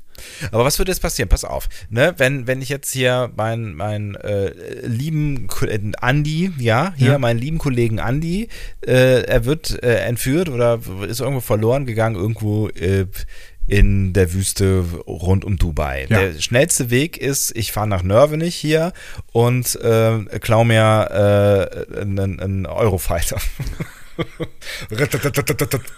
Rittetet. Ja, schade. Okay, dann suche ich mir ein anderes Flugzeug, was funktioniert und äh, fliege damit ähm, direkt nach Dubai in die Wüste, Ja. weil es der schnellste und effektivste Weg ist, dich zu retten und nimm noch irgendwie Oma und weiß ich nicht. So, noch- die wollen dich abschießen äh, und du ähm, wehrst dich und schießt dabei einen Flieger der dubaiischen, Janischen. dubaianischen Dubai, ja, my lord. Ähm, Fast, fast. Das ist ein Stopp, Match. stopp. Ja, ja. Die, ähm, ähm, dann, ja, dann würde, ja, keine Ahnung. Es gibt unterschiedliche Gründe, warum du nicht nach Militärrecht dafür bestraft werden würdest. Ich bin kein Militärangehöriger. Erstens und Ja. zweitens haben wir kein Militärrecht mehr. Ja, okay, das ist natürlich auch ein Argument. Ja, Ähm, äh, aber seien wir mal ehrlich, die Grundlage für die Föderation waren immer die Vereinigten Staaten. ja. Und, die da- haben Militär. Die haben Militärrecht. Da gibt es seit 1950 den Uniform Code of Military Justice. Hm. Wir haben ja alle Jack gesehen. Genau. Und äh, NCIS, glaube ich, ist auch ähm, Militärrecht. Da geht es, glaube ich, auch drum. So. Ähm, so, ich habe nochmal zusammengefasst, was Kirk eigentlich alles gemacht hat. Eine Sache ist nämlich vergessen, Ja. eigentlich die wichtigste Sache. Der hat McCoy aus der Haft der Sternflotte befreit. ja, richtig. und dabei Gewalt gegen Sternflottenoffiziere aus, äh, ähm, ausgeübt. Stimmt. Ei, ei, ei. Dann hat er die USS Excelsior sabotiert, damit die ihnen nicht folgen kann. Hm? Auch nicht so, ja. Ähm, haben die Enterprise dann vom Space Dog äh, gestohlen, haben, den, haben sich gegen den Angriff der Klingonen gewehrt. Äh, Zum Schein hat Kirk kapituliert, dann die Selbstzerstörungssequenz der Enterprise gestartet und das Schiff mitsamt klingonischer Entertruppe sprengen lassen. Ja, ist auch ein Problem. Auf Genesis hat er dann äh, Crouch im Kampf getötet und mit dem gekaperten Klingonenschiff sind sie nach Vulkan geflogen. Ja, das mit dem Klingonenschiff finde ich ist das kleinste Problem. Es ist ein diplomatisches Problem. Ja, wobei für sowas Ähnliches ähm, sollte Michael ins Straflager gebracht werden. Ne? Ja, genau. Wobei, das habe ich, also das Fass machen wir nicht wieder auf. Ich habe es immer noch nicht verstanden, warum sie, was sie da eigentlich gemacht hat. Also sie wollte Sachen machen, aber es hat doch alles nicht. Ja, ist egal. Ähm, Sie hat gemeutert vor allen Dingen. ich habe mich im amerikanischen Militärrecht mal angeguckt. Ja. Da habe ich zum Beispiel gefunden, Paragraph 896, Artikel 96, Haftentlassung ohne Vollmacht. Ist, so- ist ein sehr freundlicher Ausdruck. In dem Artikel wird übrigens auch geregelt, dass man nicht mit Gefangenen trinken darf. Okay. So. Also, Also alkoholische Getränke nehme ich an. man findet eigentlich für alle Vorgänge Ja. was bis hin zu Paragraph 908a, Artikel 108a. Alle Personen, die diesem Kapitel unterliegen, müssen sämtliches öffentliches Eigentum sichern, das dem Feind für den Dienst der Vereinigten Staaten abgenommen wurde, und alle erbeuteten oder zurückgelassenen Besitztümer, die sich in ihrem Besitz, ihrer Obhut und ihrer Kontrolle befinden, unverzüglich der zuständigen Behörde melden und übergeben. Okay. Ähm, der Präsident der äh, Föderation erzählt hier, dass Kirk gegen neun Artikel verstoßen hätte. Das könnte nach amerikanischem Recht übrigens tatsächlich stimmen, wenn man so ein bisschen zusammenrechnet, was er alles gemacht hat. Das Ja. könnten ungefähr neun Artikel sein, gegen die er verstoßen hat. Witzig. Im Militärrecht hat ja immer noch einen riesigen Stellenwert in den USA. Ne? Also Ja. es wurde sogar nochmal erhöht äh, im, im Rahmen von Guantanamo oder sowas, ne, dass die mehr, mehr äh, Befugnisse haben. Man muss aber auch sagen, dass die Strafen im Militärrecht und beim Strafrecht sehr, sehr ähnlich sind. Beim Mord zum Beispiel lebenslänglich, das gibt es einfach in beiden äh, Ja. Rechtsbüchern so. Aber es ist natürlich irgendwie, ich finde es ich find's sehr spannend, weil äh, vor dem Gesetz sind alle gleich. Gilt ja dann eigentlich nicht, ne? Weil es ist ja dann nicht das Gesetz, es sind ja dann die Gesetze. Ja, aber ich meine, das ist ja teilweise tatsächlich auch notwendig. Mal angenommen, du bist jetzt ähm, in, in Kampfsituationen. Wir wollen da alle eigentlich nicht, dass da irgendwer reingereiht, aber gut. Denk mal an Landesverteidigung oder sowas. Äh, Wir werden angegriffen und die Bundeswehr, Gott bewahre, soll uns schützen. Eurofighter. Ratatatatatatat. Nein. Ähm, also ähm, dann, dann, dann freuen wir uns alle über die SoldatInnen, die gut ausgebildet sind und tatsächlich versch- schaffen, irgendwie eine Landesverteidigung aufzubauen. Aber die müssen dann ja anders bestraft werden, weil die müssen dann tendenziell, wenn es nicht anders geht, auf Menschen schießen. So. Und die dürfen das dann auch. Weil die haben, Ja, die, aber das sie wär- haben ja die Staatsgewalt quasi da. Aber kann man das nicht durch Ausnahmen regeln? Also ich meine, PolizistInnen dürfen ja auch auf Menschen schießen und es gibt ja kein Polizeirecht oder sowas. Also du könntest ja, du könntest ja quasi ähm, militärrechtliche Anteile in das normale Recht mit aufnehmen. Ähm, fertig. Dann gibt es halt den Paragraph Bums für Militärangehörige und Ist das denn nicht eine andere Gewalt? Also ist die Polizei nicht eine andere Gewalt als das Militär? Das Militär gehört doch zum Bundestag. Das heißt, oder? Ist der Bundes Bundestag? Ist der Bundestag nicht die oberste Aufsicht des Militärs? Der Bundeswehr? Nee, die Regierung, ja, genau, die Bundesregierung, glaube ich, ne? Obwohl es gibt auch Nee, ist der die werden Bundestag, im meine ich. Bundestag. äh, Das ist der genau. Bundestag. Und dementsprechend würde die, das Militär dann eher zur Legislative gehören und de- die Polizei zur Exekutive und deswegen hat die Exekutive ganz andere. Ähm, Hm. Befugnisse, Pflichten. müssen wir mit einem Juristen sprechen eigentlich? Ach, das auch noch. Haben wir, haben wir nicht eine Juristin, die wir mal gerade irgendwie. Ja, gerade nicht. Äh, bei- vor allen Dingen beim Blick auf die Uhrzeit. Ähm, Oh, stimmt. aber ich, ich, kann, ich kann uns, äh, eine Juristin, einen Juristen kann, ich kann ich uns besorgen. Ähm, Anwälte kenne ich genug. ähm, aber es ist. er, hat, er, hat, er hat seine Anwälte. Das heißt, braucht man auch. ja, genau. brauchst Wenn man du- die ganze brauchst- Zeit im brauchst- Mikro spricht, Ah, dann mein spricht Gott, dann du braucht man Anwälte. Ja. Kriegst du wieder so eine Hörermail direkt zu den Anwälten durch. ähm, nee, aber eigentlich, das ist ja fast Staatstheorie, ne? Das ist, hat ja was, also das wär- müsste, müsste man fast in. Also, na gut, das kann wahrscheinlich auch jeder, der Jura studiert hat, dir erklären, ja. Es ist eine Rechtsfrage. Das ist eine Rechtsfrage. Ähm, ich, Aber ich, ne, also auch in Deutschland werden ja Menschen, die in der Bundeswehr irgendwas tun oder nicht tun, ähm, bestraft werden können. Also wenn du einen Eurofighter als Soldat klaust, wirst du auch Folgen dafür zu tragen haben. die Frage ist, ob das Folgen sind, die im Militärrecht geregelt werden ich oder dachte, im wir haben kein Strafrecht. Militärrecht. ja, gut. Dann also wohl im Strafrecht. Stimmt, bei uns im Strafrecht. Aber Ja. wenn du ein Militärrecht hättest, Wahrscheinlich Paragraph äh, bla bla bla bla bla bla bla bla bla unter Autoklauen steht dann irgendwo noch Eurofighter klauen. glaube ich nicht. Das kommt einfach nicht vor. Die fliegen ja nicht. Was willst du denn damit? Die haben doch jetzt hier so neue Dinger bestellt, oder? Hier. Die haben neue Dinge bestellt, Die, das weiß ich wom, auch. wom, womit auch irgendwie Ich glaube, in einige Frankreich, ne? andere in Europa fliegen, ja. Ja. Ich weiß aber nicht, von Airbus? Wir, das ist ganz, ganz gefährliches Halbwissen. Wenn, wenn überhaupt. Viertelwissen. Ja, me- wenn, wenn- ja. Red du mal weiter, ich nehme mal einen Schluck Wasser. Ist kein Problem. Ähm, nee, ich habe noch, Dankeschön. Nachdem wir jetzt subtil die Story aus Star Trek 3 wiederholt haben, Sehr subtil. ähm, ist jetzt natürlich auch für uns kein Problem zu verstehen, warum Kirk, McCoy und Scotty auf Vulkan vor einem klingonischen Kreuzer stehen. Und das verstehen wir ganz ohne Fake-Logbuch von Kirk. Ich weiß nicht, ob das stört, dieses Geräusch, was da gerade im Hintergrund läuft. Ich würde ja wohl noch mal ein Glas Wasser holen dürfen. Also, die ähm, europäischen Kinofassungen hatten da hier dieses Fake-Logbuch von Kirk, um diesen ganzen Geschichte, um die ganze Geschichte nochmal zu erzählen. Ja. Das braucht ihr nicht, weil wir, äh, Wir sind haben das ja- euer Fake-Logbuch. Wir sind- Wir sind euer Fake-Logbuch. Ja. Das ist ja auch ein schöner Titel für diesen Podcast gewesen. Das Fake-Logbuch. Fake-Logbuch. Nein, Discovery Panel ist viel schöner, Fanny, war es meine Idee. Ähm, so, McCoy hat den Klingonenkreuzer mittlerweile den Titel HMS Bounty gegeben. Ja? Stellen wir uns mal ganz dumm und fragen, was weißt du denn über die Bounty? Da war doch irgend so ein Piratenschiff, oder? So. Ich hole aus. Man muss ja wieder so ein bisschen historische Zusammenhänge deutlich machen, ähm, um dann nachher beurteilen zu können, ob das eigentlich ein guter Name für dieses Schiff jetzt ist. Ja. Also, wir befinden uns in den 1780er Jahren. Ja, ich wusste, dass es in die Richtung geht. Die Amerikaner Ja, äh, ich wusste, hatten, dass es in die Richtung geht. hatten viele Sklaven in die Karibik gebracht, zum Beispiel nach Jamaika, um dort Zuckerrohrplantagen zu betreiben.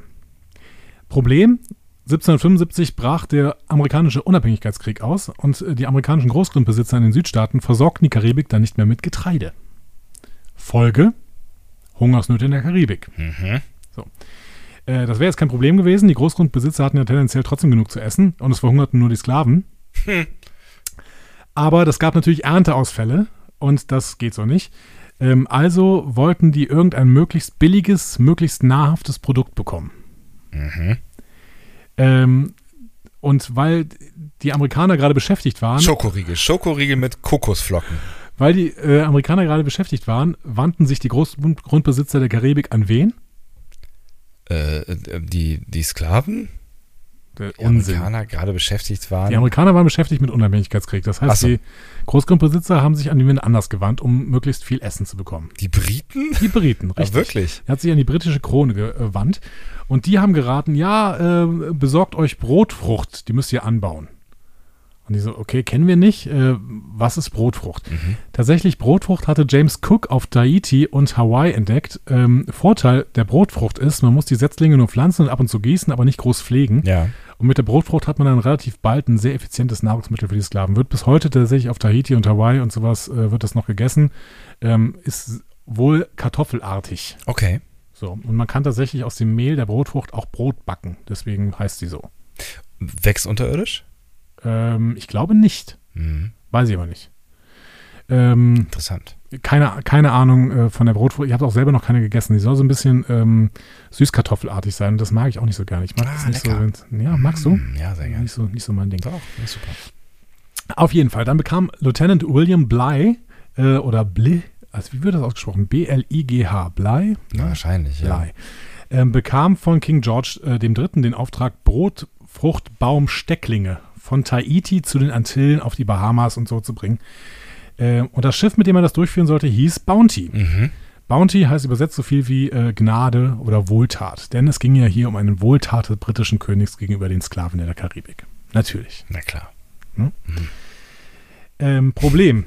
Blei war mit 33 absoluter Karrierist, wohl sehr fähiger Seemann, Ja. auch Militarist, nicht so schlecht, aber wohl relativ schwierig im Umgang.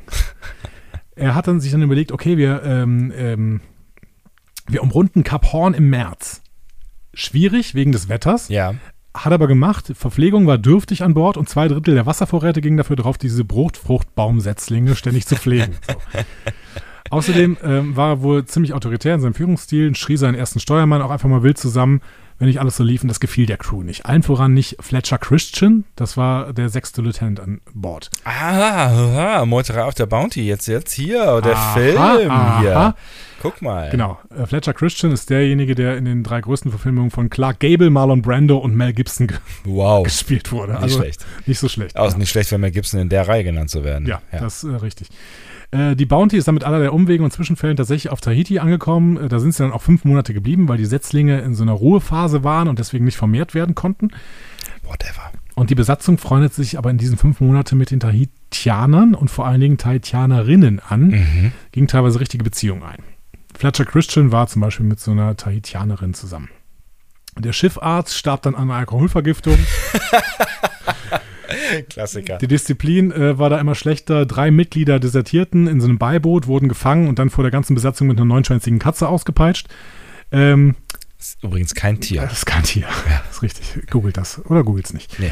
Ähm, nach fünf Monaten brach die Bounty dann wieder auf, mittlerweile mit einer sehr viel größeren Anzahl von Setzlingen, die sich halt zwischenzeitlich vermehren Vermehrt hatten, konnten. ja. ne? Und mit riesiger Stimmung an Bord. Die, hatten- die hatten richtig Party da. Das ist, da war, also vor allen Dingen, dass die dann alle auch ihre tahitianischen Freundinnen alle da lassen Ja. mussten und sowas. Die, die ra- Arzt. richtig Bock, ohne Arzt, Ja. weniger Platz, weil die ganzen Setzlinge dann da überall drin, fürchterlich. Und dann, äh, dann noch mit dem autoritären Horst. Genau, und dann kam es halt zur Meuterei, angeführt eben von Fletcher Christian und einem Menschen namens John Adams. Äh, Bly und sein Führungscrew bekamen eine Barkasse mit Wasser, Wein und Nahrungsmitteln und segelten damit 41 Tage ähm, irgendwie an Australien vorbei, weil sie zu dem Zeitpunkt nicht wussten, dass die Briten schon einen Stützpunkt auf, äh, in Australien hatten. Ja, Haben sie doof. gedacht, schnell weiter Ja. ähm, und ähm, sind dann nach Timor äh, gelandet, wo sie wussten, dass die Briten einen Stütz- Stützpunkt hatten. Ah, okay. Das heißt, die haben es alle zurückgeschafft. Die Bounty wiederum hat eine ziemliche Irrfahrt hingelegt hat und ist schließlich, nachdem sie zwischendurch auch nochmal auf Tahiti äh, Hat ja keinen waren, Captain mehr. genau, ja, richtig, Ein, der Einzige, der navigieren konnte, offensichtlich, ja. ja, wobei sie den, äh, den Sextanten oder dieses, dieses, Steu äh, dieses äh, Navigationsgerät der, ähm, der Bounty haben sie äh, mitgenommen. Das haben nicht die äh, Abtrünnigen auf der Barkasse bekommen. Ah, also okay. die, die ein, eigentlichen Chefs haben es nicht bekommen. Sie sind auf jeden Fall dann äh, zwar auf der, ähm, dein Gerät wird in Kürze neu gestartet. Bitte nicht. tu es nicht. Ähm, Tu es einfach nicht. äh, sie sind dann auf Pitcairn gelandet. Das ist, und d- deswegen, ich bin da so ein bisschen reingefallen, in diese, aber diese ganze Geschichte musste ich dir erzählen, um dir Pitcairn zu Ach erzählen. Ah, ja, richtig, wir reden über was anderes. Weil ich das- Ähm, dachte, was ein schöner, schöner, schöner Geschichtspodcast hier. Man, man muss aber diese kleine Geschichte Ja. wissen, um Pitcairn verstehen zu können. Und wenn man mal Pitcairn googelt, das ist ziemlich cool. Pitcairn ist eine Insel, die liegt so auf halber Strecke zwischen Tahiti und den Osterinseln, das heißt mitten im Pazifik. Mhm. So, ne? ähm, da sind sie gelandet und, die, und Pitcairn wurde erst 1838 britische Kolonie, das heißt, sie waren ja irgendwie noch 40 Jahre lang sicher. So. Ähm, das Witzige ist, Pitcairn war nicht bewohnt. Mhm. Die sind, also die Bounty ist zwischenzeitlich kurz nach Tahiti zurück. Da haben sie dann die ganzen Freundinnen eingepackt und noch so ein paar Locals aus Tahiti ne? und sind dann weitergefahren, weil sie natürlich auf Tahiti nicht bleiben konnten, weil die Briten Tahiti regelmäßig besucht haben. Ja. Das heißt, sie sind dann nach Pitcairn gefahren und haben dann da. Und haben das auch wiedergefunden, oder was? Also die waren da einmal, sind zurück Nee, und nee, sind dann wieder hin. nee, die haben das dann da gefunden. Nach, Ach so, alles erst, klar. nachdem sie von Tahiti aufgebrochen waren. Alles klar. Und äh, haben dann gesagt, okay, gucken wir uns mal an. Dann haben sie auch eine Bucht gefunden, wo dieses Schiff landen konnte. Die heißt bis heute Bounty Bay. Und äh, haben dann Pitcairn besiegel, besiedelt. Da war keiner zu diesem Das Zeitpunkt. ist, ja, das ist ja quasi eine Traumvorstellung gewesen für die. Bis heute sind die meisten BewohnerInnen von Pitcairn NachfolgerInnen der Bounty-Besatzung und ihren polynesischen Frauen. Unfassbar. Zwischenzeitlich waren es über 200 Personen, so zu Zeiten des Zweiten Weltkriegs. Ja. Ähm, die konnten dann nämlich auch nicht mehr weg, weil die Bounty relativ schnell von Teilen der Crew angezündet wurden, um möglichst alle Spuren der Landung zu verdecken. Heute leben noch Mutig, ja. knapp 50 Personen auf Pitcairn. Der Bürgermeister von Pitcairn heißt Sean Christian, ein direkter Nachfolger von Fletcher Christian, äh, der übrigens äh, gerade angeklagt wird wegen ähm, äh, Vergewaltigung. Die Gemeinde, äh, die, da, die es da heute gibt mit den 50 Leuten, nennt sich Adamstown, benannt nach John Adams. Ich finde das völlig faszinierend. Das ist, das ist wirklich völlig Dass diese absurd gesamte Geschichte der HMS Bounty quasi damit endet, dass auf Pitcairn heute noch im Prinzip nur Nachfolger dieser Crew da leben. So ein bisschen, also keine Ahnung, ich so irgendwie so ein bisschen wie, wie muss ich mir an Lost denken. Also ist natürlich alles ganz anders, Ja. aber witzig. Ich, gu ich gucke mir gerade Bilder von Pitcairn an. Ja, ist halt, also ist halt nicht viel. Das Pitcairn wurde irgendwann dann wieder ähm, relativ ähm, interessant, weil es dann irgendwie auf einer Schnellroute lag und da dann regelmäßig auch mal so ein Kreuzfahrtschiff dran äh, angefahren ist. Und du Ah, kannst da auch ja. jetzt irgendwie Kreuzfahrten buchen, die in Pitcairn halten, aber da gibt's halt nichts. Also es leben halt 50 Leute und du ist geil, auf dem, auf dem passenden Google-Bild gibt immer so ein Ausschnitt, äh, da- so einen Kartenausschnitt daneben, da siehst du nur einen Pfeil. Aber sonst nichts, ein Pfeil im blauen, blauen Nichts.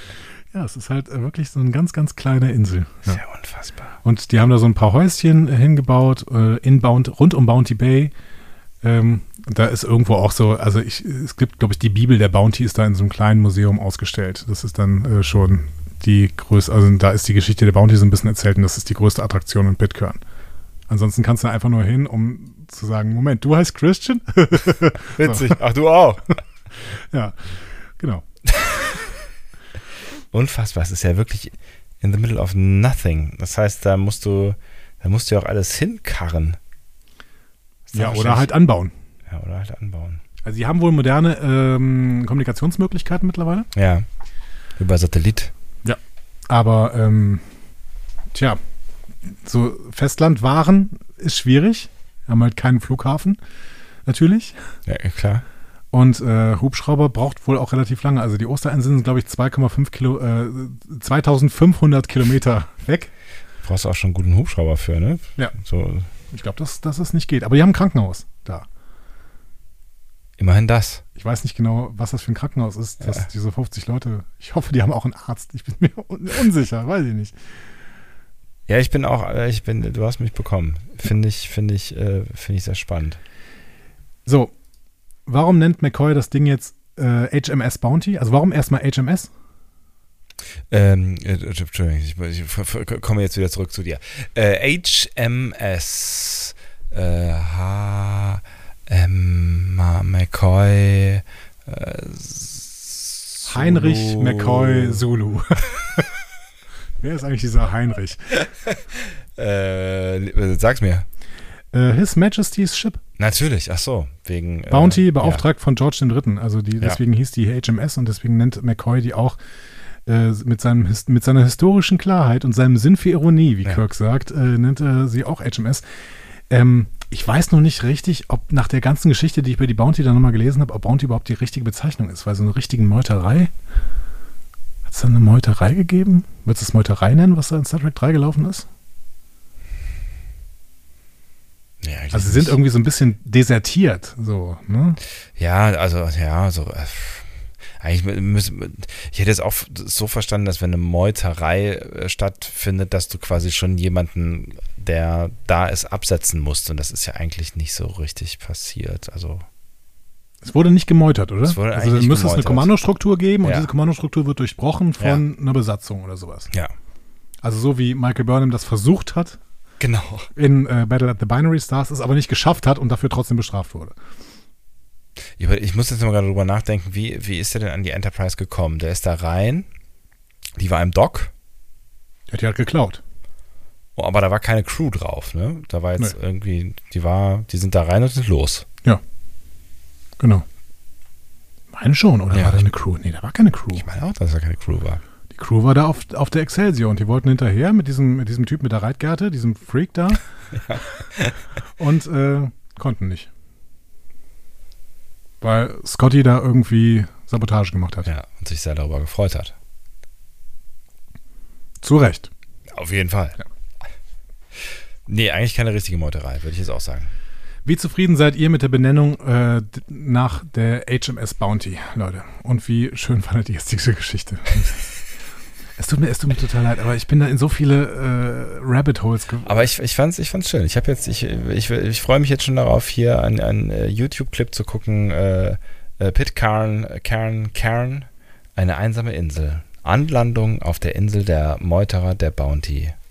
Ich finde es aber auch so spannend. Man hört immer so, ja, Meuterei auf der Bounty und sowas, weiß, dass es die Filme gibt. Ja, hat die auch irgendwann wahrscheinlich mal gesehen. Ja, nee. so, aber die, Gesch- die gesamte Geschichte der Bounty und was da alles passiert ist, die hat man nicht mehr so richtig auf dem Schirm. Und ich Nee. finde, das ist, das ist ja, also ich kann schon verstehen, warum man das verfilmt hat. Weil das ist einfach eine Story, die sich sofort anbietet zur Ja, Verfilmung. unfassbar. Gerade mit diesem Ende, mit Ja. diesem, okay, und jetzt äh, leben wir hier für mehrere Generationen auf Pitcairn. Das ist völlig absurd, ja. Naja, so. Zurück zum Film. Welchem auch immer, aber du hast bestimmt einen. Star Trek 4. Der Plan ist jetzt auf jeden Fall mit der HMS Bounty zur Erde zurückzukehren und sich den Konsequenzen zu stellen. Eigentlich sind sie ja auch schon im Föderationsraum. Ich weiß gar nicht, warum sie zur Erde zurück müssen, weil sie sind auf Vulkan. Das gehört zur Föderation. Aber offensichtlich müssen sie zur Erde zurück. Damit das Ganze irgendwie. Ja. Vulkan nimmt niemand, da gab es noch keinen Auslieferungsvertrag. Ja. Derselbe, selbe äh, äh, Planetenbund. Gut. Ähm, mit diesem klingonischen Schiff zu fliegen ist weiterhin ein Problem. Scotty hat Schwierigkeiten, klingonisch zu lesen. ja. Sehr schöner Insider-Gag, finde ich. In- Inwiefern? Naja, James Doohan hat ja klingonisch erfunden. Ach so. so. Und ich, bin- Ja. ich habe auch das Gefühl gehabt, dass er so ein leichtes Smilen hat. Also, dass er, ja, ich weiß gar nicht, wie man Klingonisch liest. So, ne? Also, der hat ja ein paar Worte Klingonisch erfunden. Ja. Und dann äh, das erste klingonische Wörterbuch war gerade erst, 1985 war das gerade erst erschienen. Äh, Mark Okrand äh, hatte auf Basis der Überlegung von James Doohan hatte äh, eine vollständige Sprache daraus entwickelt. Mhm. Ich Aber erinnere im mich. Prinzip äh, ähm, jetzt, ja. habe ich das trotzdem hier mit einem Augenzwinkern wahrgenommen, was der Scotty sagt. Also was James Doohan als Scotty sagt. ja. McCoy nervt der Gestank und äh, dass sie jetzt mit einer stinkenden Flohfalle zur Erde fliegen, um sich vor ein Kriegsgericht zu stellen, wahrscheinlich eingesperrt zu werden, ist für ihn nicht die beste Perspektive. Ja, aber McCoy ist halt auch einfach so ein Meckerkopf, ne? Irgendwie schon, Ja. aber netter. Ein Total Ein, sympathisch. ein netter Meckerkopf. Ja, auf jeden Fall. Spock steht währenddessen auf einer Klippe rum. Was man halt so macht als Vulkan hier. Hast du die Klippe erkannt? Es ist hier der Red Dingsbums Canyon. Wie heißt der denn noch gleich? Genau, da wo Vasquez, alles- Vasquez Rocks. Vasquez Rocks, Es ist mal natürlich. wieder Vasquez Rocks. Je mehr man sich intensiv mit Star Trek beschäftigt, desto öfter sieht man überall Vasquez Rocks. so. ähm, Spock geht dann wieder in ein Gebäude rein. Wir erinnern uns, Spock ist gerade erst wieder in diese Falltorpan-Zeremonie auf Mount Seleia vereint worden. Ne? Also Ja. zuvor, Körper war gestorben, wurde durch Genesis wiederbelebt, ist schnell gealtert, zwischendurch noch Techtelmechtel mit Zavek, Seele, Katra war unterdessen in McCoy unterwegs. Kurze Zusammenfassung. Ja, und deswegen, äh, das erklärt halt auch seinen, seinen Geisteszustand, den wir jetzt da erleben. Er ist nämlich so ein bisschen, steht so ein bisschen neben sich. Ja, aber er ist ja, er ist ja krass am Lernen. Ja, ja, es ist richtig. Die Lernkurve ist tatsächlich relativ hoch, möchte ich sagen, ja. Ja. Aber am Anfang ist er noch äh, relativ weit weg. Er macht jetzt Wissenstests. Ja, Hier wird wirklich keine Gelegenheit des Worldbuildings vergeudet. ja. Wir erfahren hier, dass die Teplana Hath, die den First Contact durchgeführt hat, beziehungsweise durchführen wird in drei Filmen, Ja. vier Filmen, ähm, nach einer vulkanischen Philosophin, beziehungsweise ähm, Matronin der Philosophie, ne, benannt wurde, äh, die das, äh, den Satz geprägt hat, Logik, Logik ist der Zement unserer Zivilisation, mit dem wir unter Gebrauch der Vernunft aus dem Chaos emporsteigen, beziehungsweise wird uns diese Philosophin hier genamedroppt und später in First Contact wird dann das Schiff nach ihr benannt. So, Mhm. der Name ist eine Star Wars-Anspielung. Ach was. Jetzt du, Entschuldigung. alter Star Wars. Das sagt, dann sag ihn bitte nochmal. Teplana Hath.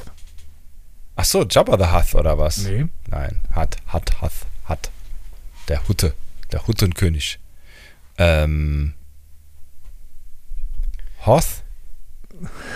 Dass das eine, tatsächlich eine Star Trek-Anspielung ist, ähm, ist erst 2015 bekannt gegeben worden. Ja. Und zwar durch Kirk Thatcher selbst. Kirk Thatcher, der zu dem irgendwann näher, der spielt den Punk später im Bus, äh, der war Produktdesigner. Ja.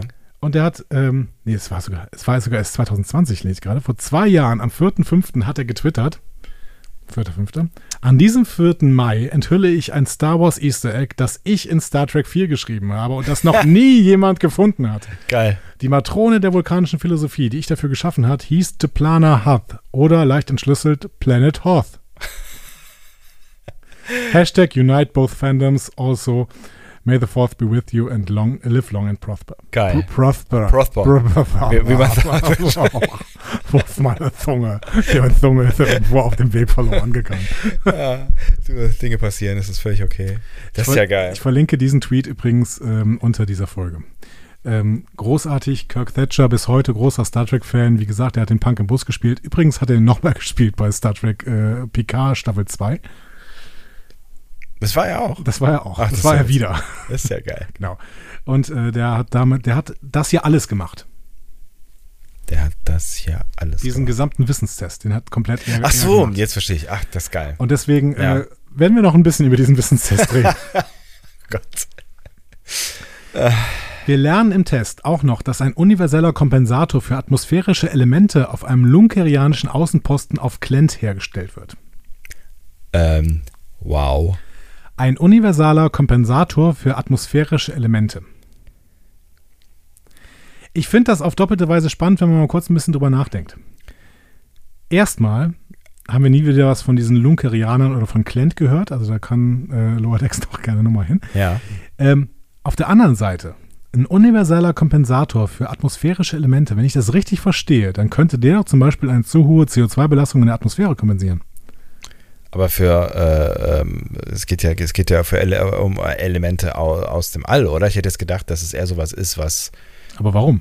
Atmosphärische Elemente.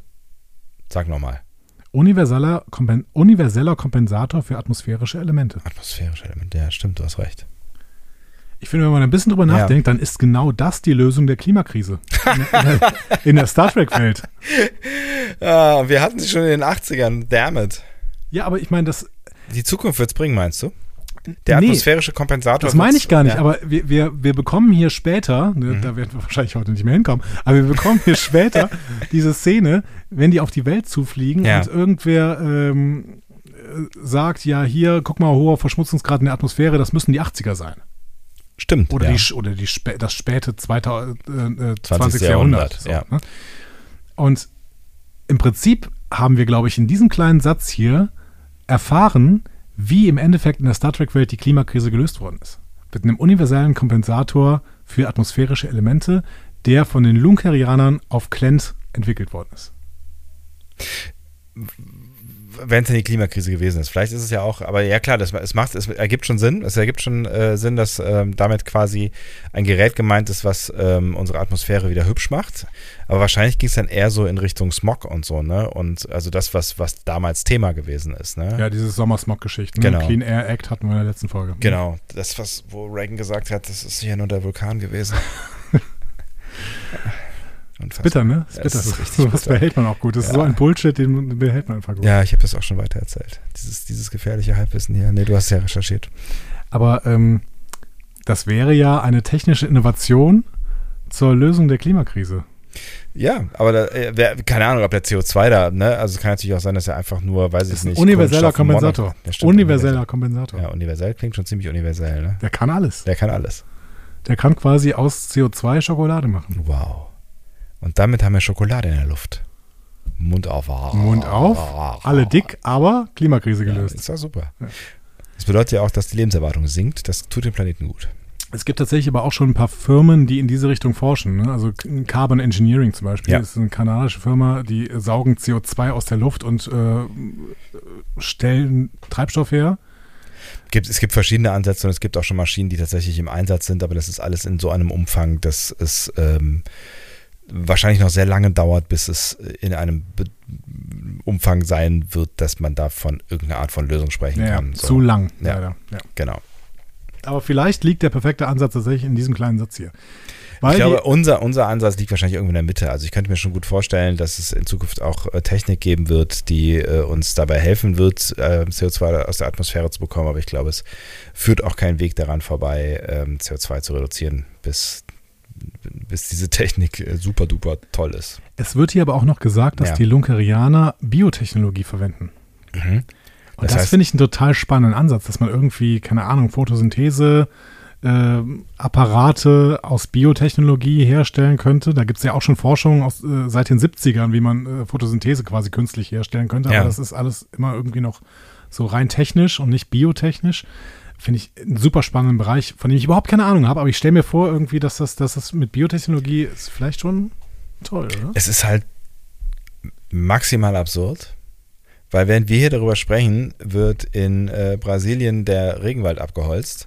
Nicht nur in Brasilien. Ich habe mal Ja. diese NASA-Karte, wo diese ganzen äh, Feuer sind, auch Afrika brennt irgendwie zu großen Teilen. So. Ist das so, ja? ja. Also es, es, Südliche gibt, Kongo und so. ja, es gibt- es gibt auch noch andere südamerikanische Länder, wo, äh, wo Regenwald abgeholzt wird. Ne? Aber Und ähm, Sumatra, Borneo und sowas. ja. Genau. Mhm. ähm, ich will nur sagen, es gibt durchaus ähm, äh, F- Forschung, die sagt, wie viele Bäume wir bräuchten, um, also das ist ja quasi genau diese Technik, ja.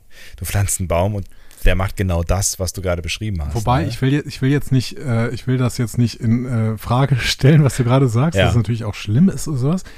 Ähm, aber der ausgewachsene Baum hilft gar nicht mehr so viel wie ein heranwachsender Baum, der schon eine gewisse. Ja, aber du, Größe du eines kannst, ja- hat. ich meine, wir haben ja unfassbar viel Fläche noch auf dieser Erde. Ja? Ja. Du könntest ja einfach äh, kontinuierlich Bäume pflanzen. Also, und das in großem Maßstab. Und die Bäume, die wir haben, also so ein Regenwald, der ist schon effektiv gegen äh, den Klimawandel. Die Bäume, die wir haben, ähm, einfach äh, erhalten. Also, Also nicht, so- nicht so viel durch die Verbrennung wieder freisetzen, das wäre unschön. es ist auf jeden Fall ziemlich doof, ja.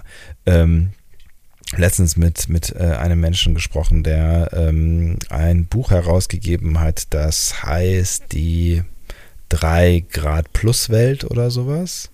Und ähm, es, es Dys Dystopie wahrscheinlich. ja, das ist, ist äh, ke- kein Roman, sondern ein, ein äh, Sachbuch, das sich damit beschäftigt, wie unsere Welt aussieht, wenn sie drei Grad mehr hat, was ja bedeutet, also ne, wenn die Erderwärmung um, um drei Grad gestiegen ist, was ja bedeutet, dass auf dem Festland es bis zu sechs Grad wärmer ist äh, und was bedeutet, dass Teile der Welt nicht mehr bewohnbar sind und so weiter und so fort, dass wir wahrscheinlich Kriege haben werden um Ressourcen wie Wasser, dass wir Kriege haben werden um Ressourcen wie Platz äh, und so weiter und so fort. Und der sagt halt, ähm, um das alles zu verhindern äh, und vor allen Dingen auch um die wirtschaftlichen Folgen davon äh, äh, abzufedern, weil das wird richtig scheiße teuer werden. Dieser ganze Klimawandel, der wird richtig, richtig teuer werden. Sollte man jetzt einfach richtig gut viel Geld in die Hand nehmen und zum Beispiel Brasilien den Regenwald abkaufen. Ja, klar, kriegt dann so ein Bolsonaro viel Kohle in die Hand. Das ist nicht optimal, aber weniger nicht optimal ist, wenn der Regenwald zerstört wird. So, ne?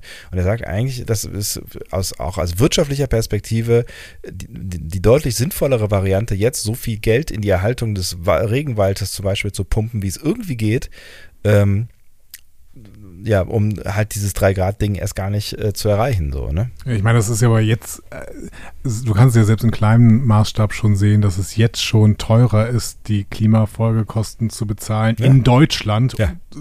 Keine Ahnung, A-Flut, Ja. äh, die Folgekosten zu bezahlen, als dass wir irgendwie äh, die Kohle, die wir da jetzt versenken, keine Ahnung, vor 20 Jahren mal in irgendwas gesteckt hätten. Ja. Kohlekraftwerke.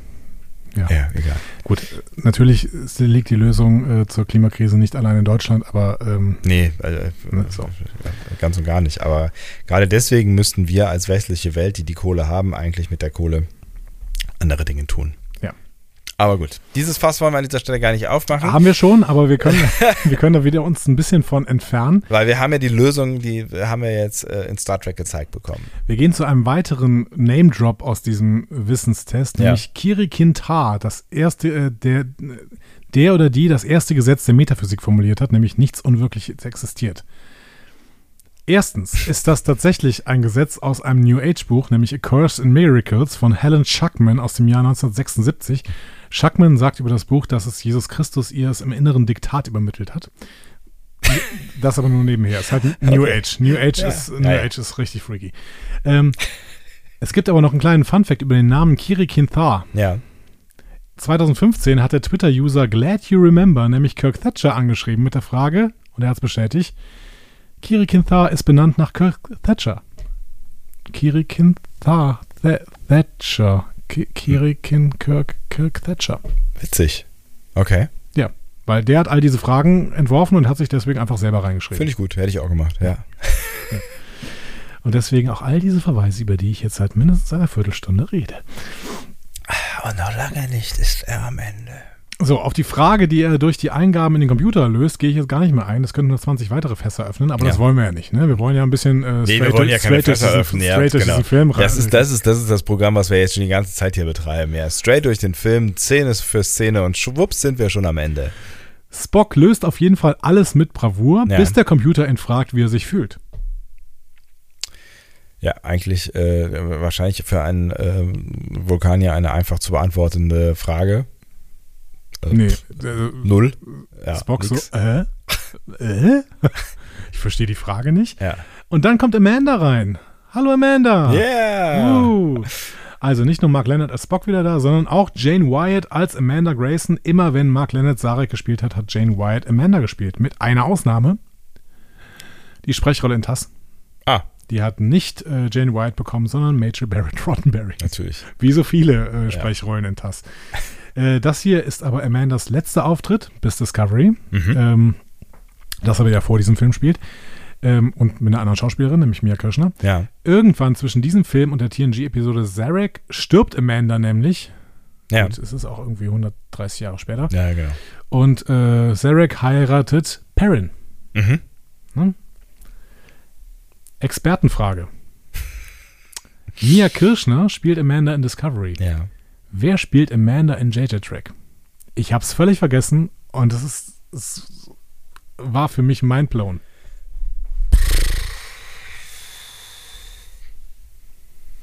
Boah, ich muss jetzt gerade äh, kurz. Es kommt im ersten Jada-Track, kommen, kommen, kommen die wahrscheinlich vor, ne? Ja. Mal kurz überhaupt drüber nachdenken, wo denn da. wo kommen die denn da vor? Wann ist Spock denn da zu Hause? Wahrscheinlich am Anfang irgendwann. Man muss auch sagen, die Szenen sind sehr zusammengeschnitten. Es gibt sogar eine Geburtsszene von Spock, in der Amanda ähm, zu sehen ist, aber die ist nicht im finalen Film gelandet. Ah, okay. Ich habe, ich, keine Ahnung, ich weiß gar nicht, gar nicht mehr. äh, Se, sehen, sehen wir denn, wir sehen auch Sarek? Wir sehen auch Sarek. Ja. Sarek? Sarek? Sarek, der äh, wird gespielt von Cross.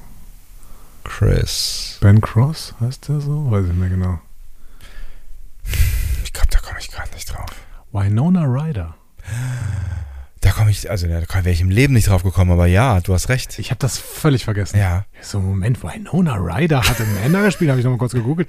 Stimmt. Ja. Winona, dieser Film ist so krass, bis ihr die letzte Rolle besetzt Ja, irgendwie. Ne? Winona Ryder spielt Amanda in ungefähr vier Szenen in diesem ganzen Film. Unfassbar. Hätte ich aber auch gemacht, an ihrer Stelle. ja, gut. Ja. Ich würde auch jede Rolle nehmen. Ich würde auch den Transporter-Guy nehmen oder sowas. Auf jeden Fall. Nur, dich wird niemand fragen. Das ist leider so. Ja. Aber vielleicht irgendwann in einer fernen Zukunft. Wenn was genau passiert ist. Wenn wir mit diesem Podcast hier endgültig durchstarten und äh, In den USA. in den USA. Hey, American guys, Äh. we are the Discovery Panel and we are talking about Star Trek 4 uh, four years long. That's very great. For you too. You have to listen to us. So, äh, Am Ja. Amanda erinnert Spock daran, dass er, äh, da er halb Mensch ist, auch Gefühle hat und der Computer sich dessen bewusst ist. Ja, Spock findet das irrelevant, Amanda nicht. Komisch. ja. Der klassische Grundkonflikt. Aber sehr charakterkonform, finde ich. Das wird die ganze Zeit in Star Trek genauso durchgezogen. Ja. Ich finde, bei Discovery kannst du genau diese beiden Personen wiedererkennen. Absolut. Ja, und das ähm, finde ich toll. Ja. Und es kommt ein wunderbarer Dialog, in dem Spocks vulkanischer Utilitarismus wieder mal hinterfragt wird. Und ich habe es natürlich geliebt. Du weißt, dass ich das liebe. So. Ja. Spock sagt, er müsse mit den anderen zur Erde gehen und aussagen, weil er dort war, als die Ereignisse stattfand. Amanda fragt, ob das Wohl der vielen das Wohl des Einzelnen überwiegt. Und Spock sagt, ja, das ist wohl ein Aktion für mich, ne? weil ich bin ja Vulkanier. Ja. Ne? Und Ama- Amanda sagt, na gut, dann ist es wohl ein Fehler äh, der fehlerhaften, fühlenden menschlichen Freunde, dass sie ihre Zukunft opferten, weil sie glaubten, dass das Wohl des einen Spock für sie wichtiger war. Ja, was willst du da noch sagen, ne? Spock sagt, dass Menschen unlogische Entscheidungen treffen. Amanda lächelt und stimmt zu. Jo. das tun sie wohl. Ja. Liebe ich. Großartiger Dialog. Ja, ist Groß- schön, ne? Fand ich auch schön. Ja, vor allen Dingen, also der radikale Utilitarismus ist, ist ja logisch im Sinne einer so reinen Zweck-Mittel-Logik. Ne? Aber wenn es hart auf hart kommt, möchte eben niemand, dass eine solche reine Logik bei ethischen Fragen angewandt wird. Und unsere Menschenrechte verbieten das ja im Endeffekt auch, ne? Ja. wenn man dann schon sieht, dass der, dass der reine Utilitarismus eben nicht die vorherrschende Ethik der menschlichen Spezies ist. Wir wollen nicht einzelne Menschen einfach draufgehen lassen, um die Mehrzahl der Menschen zu schützen. Ja. Wir tun das. ja, ne? Ja, ja, ja. Ja, Wir tun das im Mittelmeer, aber das ist nicht okay ja. und das entspricht nicht unseren Menschenrechten. Deswegen Seenotrettung. Und sehr schön ist, finde ich, in dieser Szene einfach, dass diese unlogisch ethisch agierende Amanda hier vom Film als überlegener gegenüber dem rein logisch ausgebildeten Spock erscheint. Ja, das stimmt. Das ist so gut gemacht, Ja. ne? weil wir wissen, dass Spock intelligenzmäßig sicherlich überlegen ist, aber die emotionale Intelligenz liegt bei Amanda und Mhm. die braucht nur zu lächeln und wir wissen, sie hat's und Spock hat's eben nicht. Ja. So. Ja, das ja. ist äh, äh, ganz, ganz toll. Aber das ist natürlich auch immer wieder die Frage, die sich dann stellt, irgendwie, ne, das, es, es zahlt natürlich auch immer auf, auf, ähm, auf die, die Überlegenheit der Vulkanier, die angebliche Un- Überlegenheit der Vulkanier ein, ne? Und ähm, ja, dieses Vulkanier-Bashing hat also offensichtlich auch schon damals stattgefunden. Ne? Und man kann natürlich irgendwie ähm, schon fragen, äh, wie, wie geil sind die dann eigentlich am Ende mit, mit ihrem Kurs so, ne? Ja, also ich finde ja, dass diese Diskussion hier schon so große Teile der Diskussion in Enterprise äh, vorwegnimmt. Mhm. Ne? Die Vulkanier sind natürlich fortschrittlicher, so, aber Ja. das, was die Menschen eben da voraus haben, ist, dass sie sich nicht an diese, Radi an diese radikale utilitaristische Logik halten. Das ist, also, deswegen, ich finde gar nicht, dass das reines Vulkanier-Bashing ist. Es ist mehr so ein, ein ethischer Diskurs, den die Vulkanier ständig verlieren. Und ich finde es gut, dass sie ihn ständig verlieren, so. Das ist ganz, ja, ne, auch weil du Enterprise ansprichst und weil ich jetzt da mal ein paar Folgen geguckt habe, ne, und auch gerade diese Tip- Tipol-Nummer, die, äh, ne, die, die sich ja mit, mit Archer da ähm, auch ordentlich, oder die sich gegenseitig ordentlich aneinander abarbeiten, so, ja, ne? ständig, genau. Ähm, und das ist natürlich total spannend, weil natürlich am Ende, wenn du das, gerade wenn du das jetzt bei Enterprise anguckst, beide Seiten von beiden Seiten profitieren irgendwie, ne? Und das Deswegen finde ich es auch kein Bashing übrigens. ja, das stimmt. Ja, ja. Ähm, ich, ich wollte das als, als äh, Stütze deiner Nicht-Bashing-Theorie äh, auch. Äh, na, ich ich habe das schon auch so wahrgenommen. Ich meine, klar, Tepol ist dann äh, erstmal ein bisschen einsam und allein mit ihrer, mit ihrer wachsenden Sympathie für die Menschen. Ähm, aber ich glaube schon auch, dass, dass sich da wahrscheinlich dann gesellschaftlich mal abgesehen von diesen ganzen radikalen Horsties da äh, vielleicht was übertragen kann. So, ne? Ja, Ja. also äh, ja, hoffentlich. Ja. So. Ne? Also Ja, ich meine, selbst, äh, äh, selbst Sarek äh, ist ja dann ähm, irgendwie hinterher weicher, so, ne? Obwohl er ist auch krank.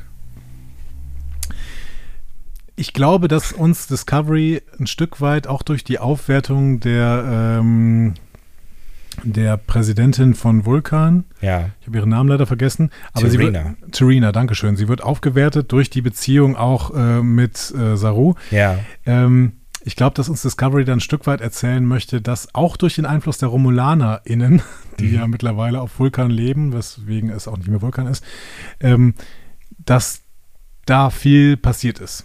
Und wahrscheinlich hätte diese Offenheit erst gar nicht entstehen können äh, bei den ähm, Vulkaniern, wenn sie nicht vielleicht auch irgendwann gemerkt ha- hätten, dass andere Spezies mit Emotionen auch Vorteile haben. Ja, aber das ist ja das Schöne eben. Ja. Wir, wir begegnen uns gegenseitig und äh, zeigen uns gegenseitig, dass wir voneinander profitieren können. Und ich meine, die Menschheit äh, wird in Star Trek schon so beschrieben, dass sie extrem von den Vulkaniern profitiert hat. Aber das Absolut. Schöne, das Schöne ist ja eben, dass in Enterprise auch das Gegensätzliche thematisiert wird. Deswegen ist Enterprise ja auch im Kern eine so gute Serie. Ja, Das muss ja, man ja. Einfach mal so sagen. Ja. Ja, es ist ganz spannend, vor allen Dingen, wenn, wenn du dir überlegst, was die eigentlich damit schreiben äh, wollten, ne? Also wie- w- warum sie diese, diese beiden, äh, also ne, die Menschen haben sie nicht erfunden, warum sie die Spezies Vulkanier erfunden haben. Ne? Ja. Weil äh, es ja, ist ja irgendwie dann auch nach diesem Streben der, der, der Klarheit, der Rationalität äh, und so weiter geht und äh, dann vielleicht auch sich der eine oder die andere geärgert hat, ähm, dass Menschen häufig so emotional bescheuerte Dinge tun, ne? Also auch Kriege und so ein Scheiß Ja. entsteht ja, Ja, ne? klar. So, da kann man ja auf die Idee kommen, dass, äh, dass du in einer überlegenen Gesellschaft wohnst, wo du das alles äh, hinter, äh, lebst, wo du das alles hinter dir lässt, so, ne, wenn du äh, einfach nur noch auf dein Hirn ähm, hörst, was wahrscheinlich ja auch, äh, ne, da ist wahrscheinlich ja schon auch was dran. Total viel. Also Ja. nimm, nimm bitte die Emotionalität aus möglichst allen Debatten erstmal raus. Ja. So, ne? Aber gleichzeitig denk immer dran, pure Vernunft darf niemals siegen. Ja. So, ne? Also das ah, Spannend, das ist mega, das ist mega ja, spannend. Also ja. wir, wir können an dieser, allein an dieser Szene können wir schon wieder so viel Liebe über Star Trek ausschütten. Leute, jetzt wisst ihr aber, warum mir dieser Film immer wichtiger wird, von, Ja. von Minute zu Minute, die wir hier äh, uns an diesem Film abarbeiten. ich merke schon, ja. Es ich ist merk keine schon. Arbeit, Ich, es, ist, es ist reiner Genuss. Es ist ich, reiner ich, Genuss. ich beginne zu verstehen, Andreas. Müssen wir mal gucken. Also es gibt nachher noch, natürlich auch noch ein paar trashige Szenen, aber da kommen wir heute eh nicht mehr. hin. Ja, ich, ich, also ich glaube, der Trash-Faktor, der ist auf jeden Fall, also die, die Lampe wird das ein oder andere Mal leuchten, so, ne? Aber ähm, Haben wir eine Trashlampe? Ich weiß nicht. Also wenn, ich installiere das nächste Mal eine. ding. Ja, bitte bis zum nächsten Mal. Gerade brauchen wir sie noch nicht. Äh, wir gehen nochmal zurück auf die USS Saratoga, da waren wir lang nicht mehr. Ja. Ähm, da kommt gerade mit einem schönen Bum, Bum, Bum, Bum, Bum. Also äh, willst du soll Mach, ich hier mach ruhig nochmal. Schon schön. Ja. Wenn ich nicht immer Leonard Nimoy vor mir mir ra, ra, ra, ra. Äh, genau. Ähm, und Wahlgesang schreiend nähert sich dann die Sonde äh, mitten, im Neu- mitten in der neutralen Zone. Was ich erstmal ein bisschen befremdlich fand. Also das mit dem Wahlgesang und der Idee fand ich erstmal ein bisschen befremdlich. Das war irgendwie, ich fand es ein bisschen cheesy am Anfang. Ja, wir haben ja, ähm, wir haben ja jetzt die Perspektive irgendwie und akzeptieren das voll, dass die da einfach Wahlgesänge losschickt. Äh, schickt. Ja. Wenn Die, die Grundprämisse ist schon irgendwie. Bullshit? Es ist halt das, was sie erzählen wollen. Ne, Also äh, es hilft tatsächlich so ein bisschen, dass wir diese letzte Folge gemacht haben, weil dann äh, ne, versteht man, warum sie das getan haben, was sie da Ja. getan haben Genau. so und kann das auch ähm, auf dieser Ebene gutieren. Aber ähm, du hast schon recht.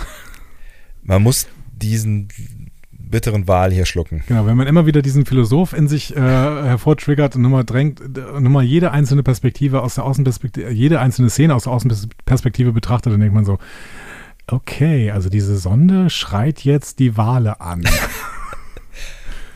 Warum? genau.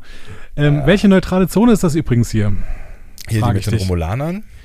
Nee, Nee. kann nicht sein, das ist ja später. Ne? Genau, das ist später. Das ist, äh, muss, mussten wir uns nochmal klar machen, dass hier noch die Klingonen äh, Ah, die ja, neutrale Zone haben. Ne? Ja. Wir sind äh, in der neutralen Zone zwischen den Klingonen und dem Föderationsgebiet. Immer noch mit diesem komisch klingonisch aussehenden Typen am, am Steuer, äh, Rad? Steuerrad, genau. Das Steuerrad der USS Saratoga.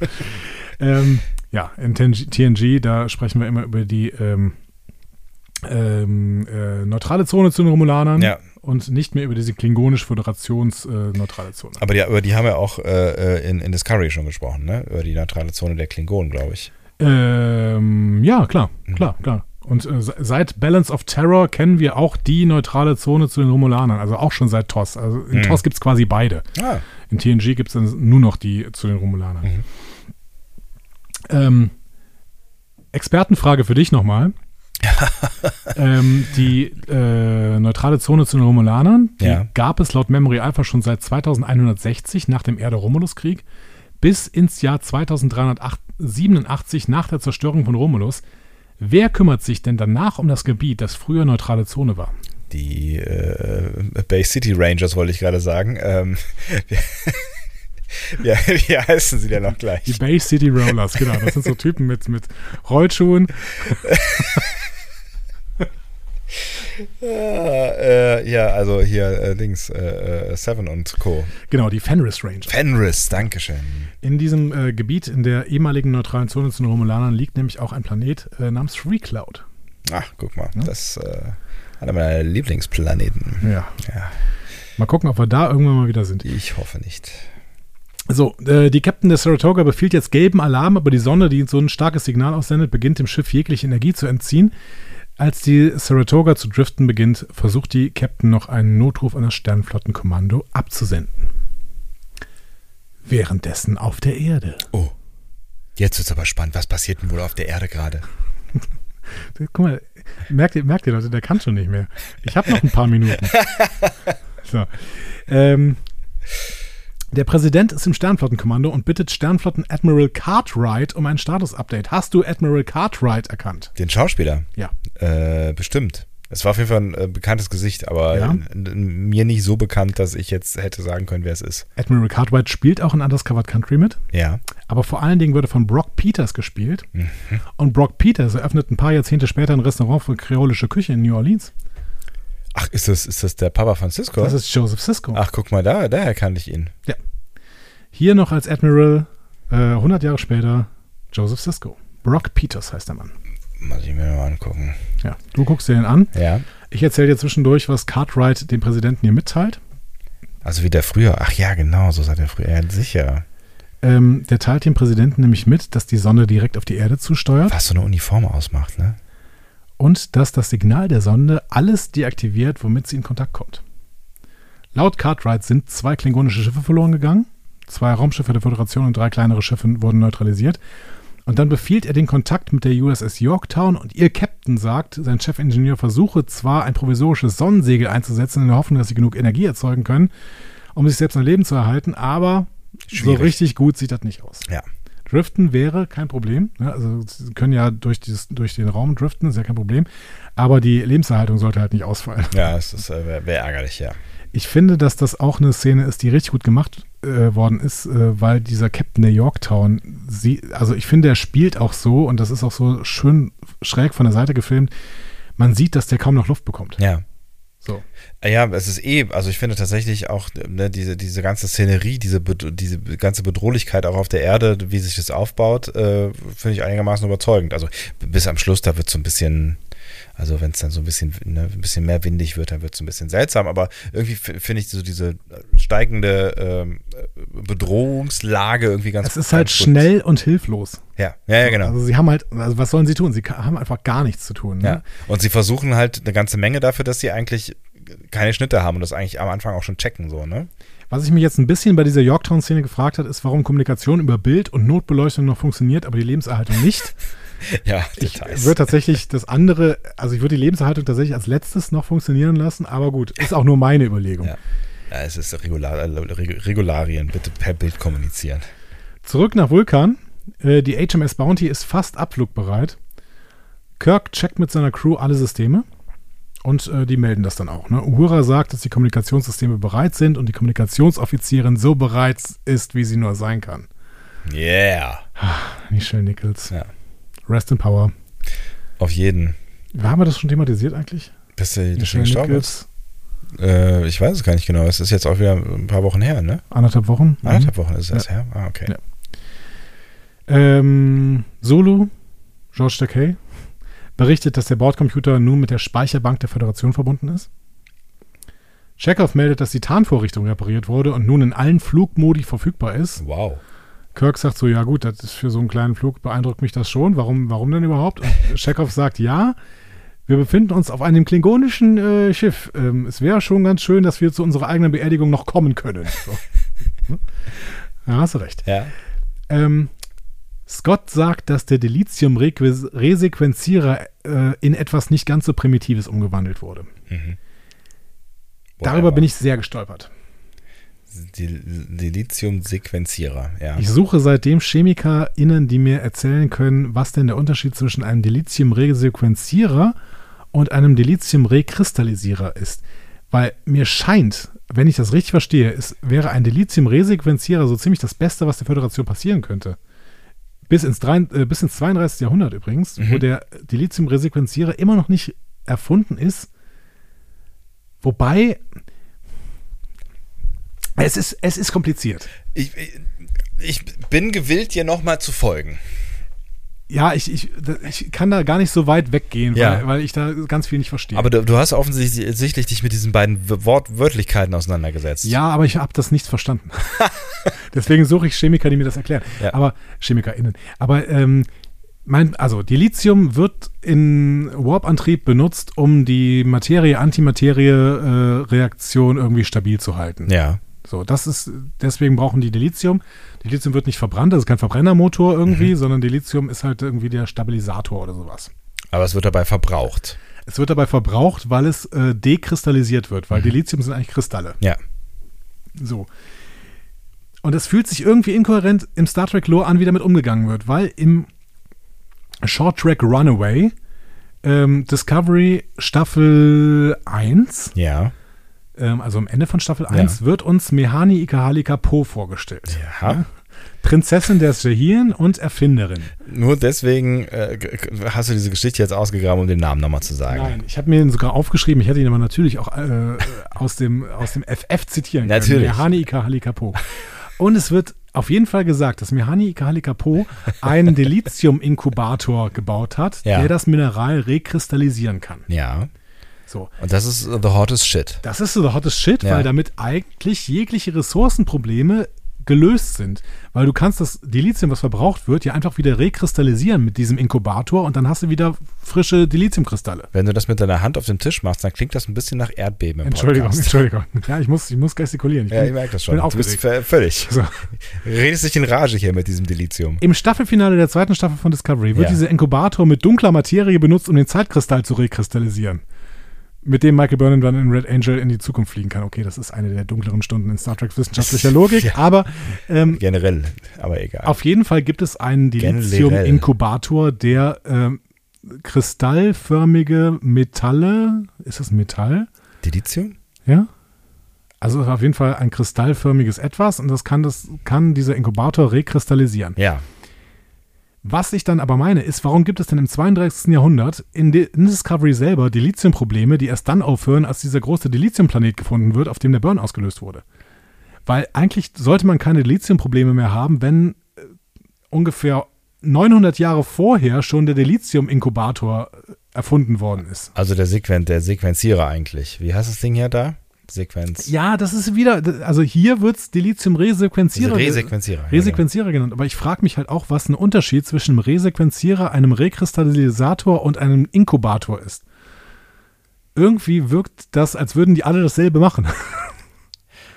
Andi, soll ich dir was sagen? ja, du Ich hast kann dir nicht du hast helfen. Keine ich habe Ahnung. keine Ahnung. Ja. Okay, jetzt verstehe ich das, das Ding mit dem Chemiker und der Chemikerin. Ähm, also das äh, könnt ihr als Aufforderung. da- Ich bin mir sehr sicher, dass wir schon mit äh, irgendeiner Chemikerin oder einem Chemiker von euch gesprochen haben in, oder dass ihr, dass ihr schon was kommentiert Ja, habt. mir, hier hat- mir irgendwo, hat jemand geschrieben, ich kann das mal gerade kurz hier so live quasi äh, nochmal vorlesen. ja. Äh, Ja. Es war aber auch so mehr so ein bisschen vage, ehrlich gesagt. Ähm, genau. Hast du jemanden angeschrieben oder was? Nee, ich habe das, ich habe getwittert, dass ich diese Ach so. Frage bitte beantworten möchte. Das habe ich gar nicht mitbekommen. Und dann hat äh, Klein, Ed Kleintierwart, der Kleintierzoowärter, Ja. ähm, hat ähm, geschrieben. Meine Anfrage ergab folgendes. Wie ich mir dachte, ist es eher Technobabble. Kristallisierung passt zu Lithium als Metall. Die neigen ja zur Kristallisierung. Rekristallisierung ist aber erfunden und hört sich nur chemisch an. Eine Dekristallisierung gibt es auch nicht. Ähm, da, das, ehrlich gesagt, Ed Kleintierwart weiß ich schon nicht, weil den, den äh, Begriff Recrystallization gibt es auch außerhalb von Star Trek. Aber Ja. ich weiß nicht, was er bedeutet. Kristalle können sich wohl bilden, also gibt es an sich Kristallisierung. Die Se- Resequenzierung ist, wie ich es aus meinem Fach dachte, eigentlich chemisch unbekannt, sondern einfach, bi äh, einfach Biochemie. Insofern Veränderung von Erbmaterial, Genen, die hat aber ja ein einfacher Kristall nicht. Das stimmt. So, das war jetzt nur die fixe Sonntagseinschätzung. Habe kurz auf Wiki auch was zur Rekristallisation gelesen. Das kann aber dann vielleicht wer anders besser beantworten. Ich denke, die Begriffe stehen zumindest nicht diametral zueinander. Ich kann nur etwas zur Re Resequenzierung sagen. Das ergibt aber bei anorganischen Materialien gar keinen Sinn. Da gibt es ja bei DNA, RNA, also Erbgut, das resequenziert werden kann. Disclaimer, ich habe eine organische, prominente, äh, organische, promovierte, nicht prominente, promovierte Chemikerin gefragt. Vielleicht gibt es auch prominente, promovierte Chemikerinnen. Garantiert. Äh, anorganisch ist ja nochmal eine ganz andere Nummer. Ich denke, da gibt es einen Schwarm, vla- äh, gibt es, gibt der Schwarm vielleicht noch mehr Antworten her. Ja. Also das fände ich spannend. Der Schwarm. Der Schwarm. Das seid ihr. Was ist der Unterschied zwischen Resequenzierung, Rekristallisierung und Inkubation? Und bitte. Du schneidest das dann nachher hier rein. Ne? Das machen wir dann in äh, de- einem der nun folgenden 37 äh, Teile zu Star Trek 4, nehmen wir das dann nochmal auf. Das Studio ist ein bisschen unbequem, merke ich. Also, Findest du? Ich kriege langsam Rückenschmerzen. Ja, es liegt nur daran, weil du hier so lange sitzt und du hättest ja auch das Sofa wählen können. Stimmt, richtig. Ja, Ähm, ja, aber wir haben ja auch nicht mehr viel. ja das. Wir sind bei Minute fünf oder so. Nö, dann, ach, pff, hör mal. Dann ist ja, sind wir ja schnell durch. So, wir gehen weg von Delizium-Resequenzierung, weil da kommen wir jetzt gerade nicht weiter. Scotty hat außerdem die klingonischen Lebensmittelpakete ersetzt. Kein Gag mehr für die Crew. ähm, Kirk verabschiedet noch Savik, die ihn schnell nochmal an den Tod von David erinnert. Sehr, sehr vulkanisch, Ja. auf jeden Fall. Ne, so. Ja, übrigens, äh, dein, dein Sohn, der ist halt jetzt tot, ne? Ähm, Ja. Danke. Danke. Ja. So. Gut, dann kommt Spock auf die Brücke. Es gibt einen kleinen Awkward-Moment mit Savik. ja, Und dann ist Robin Curtis auch weg. Für immer. ja. oh, Hm. Als Sarek. Ja. Tatsächlich ist Robin Curtis in Star Trek nochmal vorgekommen. Staffel 7, TNG, in Gambit spielt sie eine vulkanische Isolationistin, die sich bei den Romulanern einschleicht. Und Robin Curtis hätte fast Worfs Frau gespielt, Kalia. Äh, die Rolle ist dann aber an Susie Plankson, Plaxton gegangen, weil Robin Curtis beschäftigt war. Ansonsten hätte sie das auch gespielt. Ärgerlich. Also Sie für ist sie. also verbunden geblieben mit äh, Star Trek, aber ähm, nur, noch, nicht so verbunden. nur noch in einer Rolle vorgekommen. Ja. Ähm, Kirk begrüßt Spock, würde gern Jim genannt werden. Dafür ist Spock aber gerade zu vulkanisch distanziert. Ja. Er entschuldigt sich noch für sein Outfit. Wobei ich finde, da hätte Kirk auch antworten können, ey, schon gut, guck dir an, was Coy, äh, McCoy hier gerade anhat, Chekhov, Zulu. Also, hier, trägt je, Stimmt. hier trägt eh jeder gerade, was er will. Ja, das ist völlig fürchterlich. egal. So. Hemden bis zum Bauchnabel aufgeknöpft, das ist alles. Ja. Ähm, McCoy ist nach dieser ganzen Wiedergeburts-Katra-Nummer noch nicht so richtig überzeugt, dass Spock wirklich seinen Posten wieder einnehmen sollte, aber gut, äh, das ist jetzt so. Und dann startet die HMS Bounty von Vulkan. Ähm, während Savick und Amanda auf einem Felsen stehen, fliegt das Schiff straight ins Mad Painting und macht es komplett kaputt. ja, das ist ein bewegender Moment. Das Ganze wurde übrigens, bis auf diese Weitwinkelaufnahme von Spock auf Vasquez Rocks, komplett auf dem Gelände von Paramount gedreht. Geil. Laut äh, Audiokommentar zum Film waren die Gebäude von Paramount exakt 9,1 Meter entfernt, weswegen man halt da diese riesen, die riesigen Matte-Paintings äh, aufstellen musste. Geil. ähm, die wurden gebaut von Industrial Light and Magic Ach, guck mal einer an. unter der Leitung von äh, Ralph Gordon. Der hatte vorher schon für Star Trek 2 und 3 gearbeitet, außerdem für Poltergeist, E.T., Return of the Jedi, Die unendliche Geschichte, Die Goonies, Zurück in die Zukunft, Howard the Duck, Das Wunder der achten Straße, Willow, Falsches Spiel mit Roger Rabbit. Also so ein Film-Line-Up hätte ich auch gerne. Ja, es sind eigentlich so, so ziemlich alle Filme, die man aus den 80ern gesehen haben Ja, sollte. genau. Ja. Also ohne, ohne Umstände. genau. Ja. Ich glaube, Willow und Falsches Spiel mit Roger Rabbit könnten sogar frühe 90er schon gewesen sein. das weiß ich nicht so ganz genau. Ein ja. Wunder der achten Straße müsste noch irgendwie 89 oder das sowas. müsste 80er, ja. Ja. Roger Rabbit, das war ja auch eine Sensation. Dieser. Nie, nie gesehen. Echt nicht? Nee. Mach das mal. Also, der, also der ist, der ist, ich habe ihn natürlich auch nicht mehr gesehen seit wahrscheinlich mindestens, weiß ich nicht wie viele Jahren, Ist er aber nicht mittlerweile so verurteilt, weil, äh, weil Jessica Rabbit so ein Sexsymbol sein sollte irgendwie? ja, das äh, wahrscheinlich ist der, kommt der nicht mehr so ganz gut, äh, kommt der nicht mehr so ganz gut äh, um die. Ich weiß, keine Ahnung, ja klar, die ist natürlich t- völlig überzeichnet, aber ich habe den wahrscheinlich mit 15 das letzte Mal gesehen, was weiß ich. Aber der war natürlich irgendwie ganz geil, weil ähm, es halt so eine Mischung war aus realer Welt und äh, Animation. Und Das war irgendwie gefühlt ziemlich neu, war es natürlich nicht, aber Wie bei Toonstruck, sage ich an dieser Stelle immer. Toonstruck ist. Ein Spiel. Ach so, Da spielt der, der äh, Hauptdarsteller von Zurück in die Zukunft hier, äh, Doc Brown, wie heißt er noch? Habe ich vergessen. äh, Emmett, ach, Emmett Brown. Emmett Brown, richtig. Danke. Christopher Lloyd. Christopher Lloyd, genau, spielt die Hauptrolle in Toonstruck und ist der einzige, äh, die einzige nicht animierte Figur im Spiel. Du Irgendwas kannst sagt mir mit Christopher Lloyd dann die ganze Zeit rumlaufen und dich äh, durch so ein Point-and-Click-Adventure Was für ein durch, Schwachsinn. durch Point-and-Clicken. Aber das ist auch, das ist auch 90er oder was? Das ist alt, 90er. oder? Das ist 90er, ja. Ja. Okay, ich dachte, das wäre irgendwie was, äh, was Modernes. Nein, das, Nein. Ist, das ist 90er. Okay. Ähm, wir gehen noch ganz kurz zur Sonde, Ja. bevor wir wahrscheinlich für heute diese Nummer Ach komm. schließen. Wir haben noch nichts geschafft hier. Die Sonde ist mittlerweile an einem altbekannten Punkt angekommen, Nämlich an der Erde. dem Weltraumdock der Erde. Ach so. Und äh, das kennen wir, Raumstation Typ Space Dock Type. Äh, designt ist das Ding worden von David Carson und Nilo Rhodes, wieder von Industrial Light and Magic für Star Trek 3. Ähm, aus dem Ding hat Kirk in Star Trek 3 die Enterprise entführt. Ja. ne, als die Excelsior nicht folgen konnte, weil sie äh, sabotiert worden war. In den nächsten beiden Filmen wird diese Raumstation auch wieder vorkommen, außerdem in vier Folgen TNG, nämlich 11001001.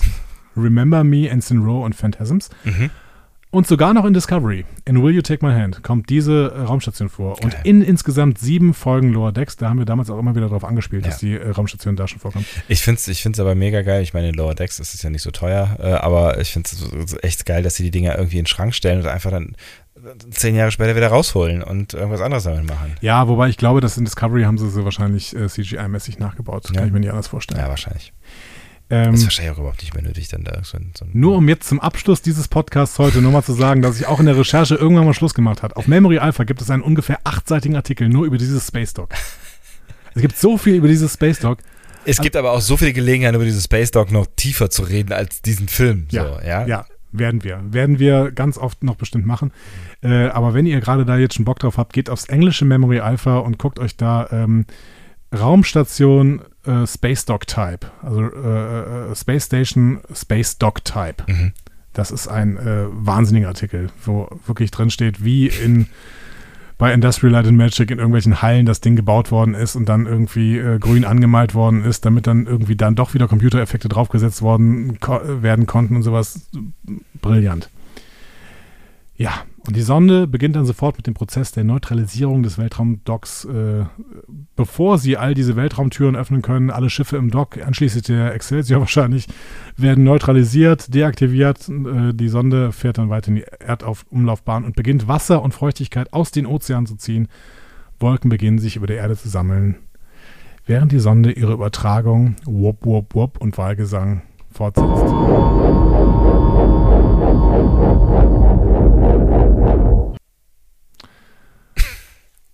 So, wie lange So. haben wir jetzt? Äh, Ich glaube, die Zwei-Stunden-Marke haben wir geknackt. Ja. So, Leute, soll, sollen wir so weitermachen? es, aber du musst Ja. jetzt zugeben, es war auch nicht langweilig. Nee, es war nicht langweilig. Es war, also aus meiner Perspektive, ich weiß nicht, was ihr sagt, aber es war nicht langweilig, nee. Es, ist, es waren viele schöne Exkurse dabei und es war tatsächlich zwischendurch sogar mal sowas so ein bisschen tiefsinnig hier. Es war Star Trek-Liebe dabei. Es lässt sich einfach so viel über diesen Film erzählen und jedes einzelne Wort ist in diesem Film irgendwie auch einigermaßen gut überlegt und hat dann oftmals irgendeine Bedeutung. Und es macht mir total Spaß, diese Bedeutung irgendwie rauszufinden und dabei noch mehr Liebe über dieses Franchise auszukippen. Wir sind hier im Peak. Ne? Wir Ja. sind äh, 1986, das ist 20 Jahre nach äh, Toss. Nach Toss.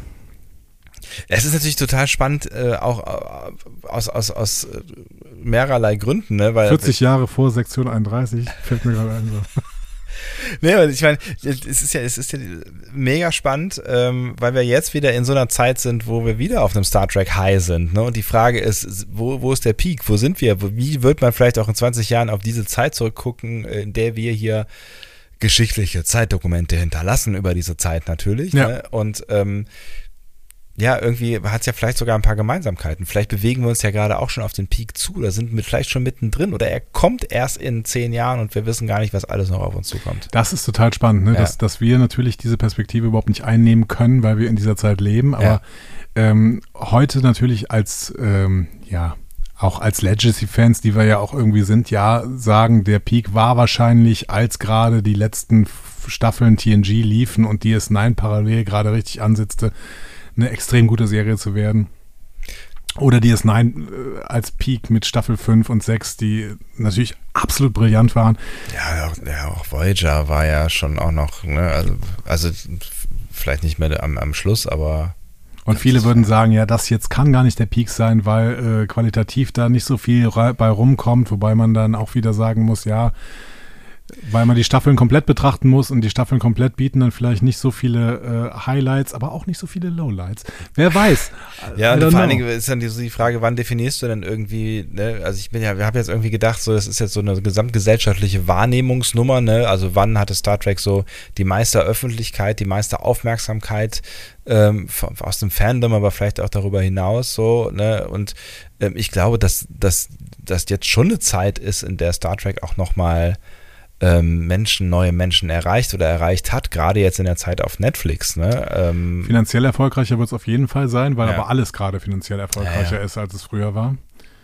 Es ist jetzt eine spannende Frage, wie sehr ähm, sich Star Trek jetzt wieder in die Nische verabschiedet, weil ich glaube tatsächlich, dass ähm, jetzt, was heißt, es liegt ja auf der Hand, dass das, was vielleicht auf Netflix passiert ist, dass man mal reingeskippt ist, weil das halt irgendwie eine Science-Fiction-Serie ist und vielleicht man mal es ausprobiert hat. Sowas bleibt jetzt aus. Ne? Also das passiert dann nicht mehr auf Paramount äh, Plus. Das, das abonnierst du wahrscheinlich nicht durch Zufall. Ah, das weiß ich nicht. Das weiß ich nicht, ob eventuell auch durch Strange New Worlds. Wir haben bisher beide eine Folge gesehen. Wer weiß, was da noch kommt, aber das durch Also Strange die New Worlds- gleiche. Das klingt so, als hätten wir mehrere. Genau. Also, wir haben die gleiche Wir haben die Folge gleiche gesehen. Folge gesehen. Äh, Und zwar die erste. dass durch Strange New Worlds vielleicht irgendwann äh, dann auch Leute einfach mal zum Star, zu Star Trek dazu stoßen. Aber die müssen es halt sehen, das ist das Problem. Ne? Also ich meine, es, es ist halt so die Frage, was Paramount Plus noch so anbietet, was am Ende zieht. Aber du hast, du hast Disney Plus, die wahnsinnig ziehen mit ihrem Content. Du hast äh, Apple TV Plus, die mit High-Quality-Serien sich jetzt echt einen Namen gemacht haben. So, ne? ähm, Netflix hat nach wie vor äh, die Berechtigung, wobei sie sie so ein bisschen verlieren, äh, irgendwie gefühlt. Ne? Also ich habe hab jetzt häufiger mal in meinem Gestern Umkreis- gehört, Disney, Disney Plus hat jetzt zum ersten Mal äh, Netflix abgelöst. Ah, siehst du? Ja. Mhm. Dass so in meinem Umfeld äh, Leute sagen, so, ich habe irgendwie mal an Netflix abges- abbestellt, ich habe irgendwie keinen Bock mehr gehabt, so, ne, kannst ja auch machen, warum auch nicht? Ne? Und HBO, Amazon. HBO, HBO, ja. HBO Äh, Max. also ich meine, Die, ähm, jetzt, die jetzt mit Game of Thrones, mit dem Sequel wieder richtig durchstarten werden. Ja.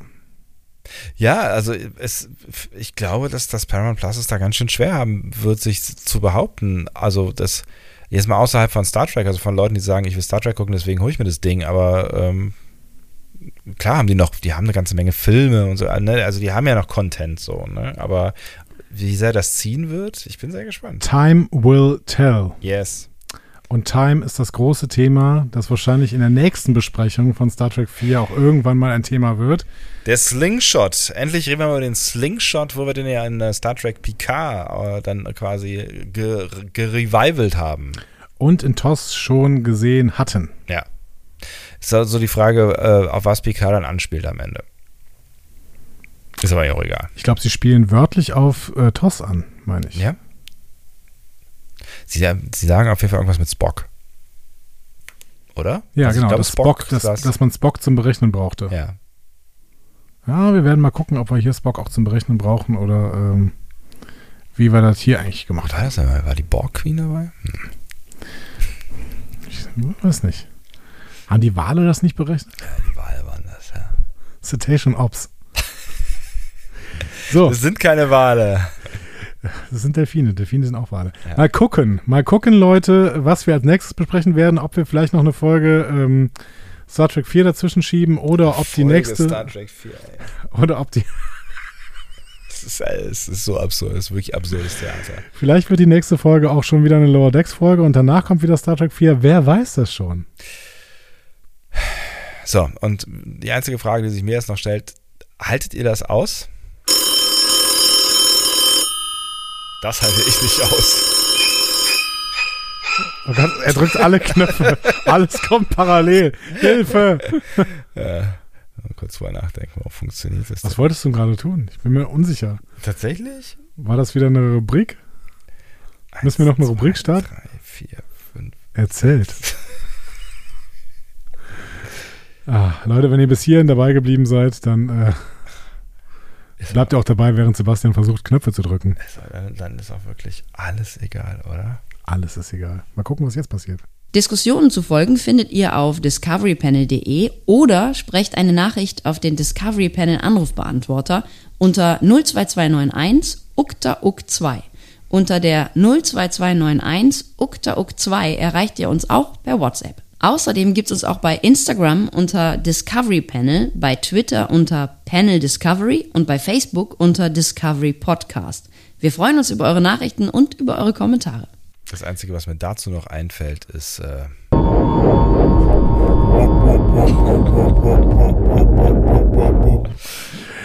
Ja, Leute, ähm, ihr dürft mich auch gern beleidigen und mir Tiernamen geben.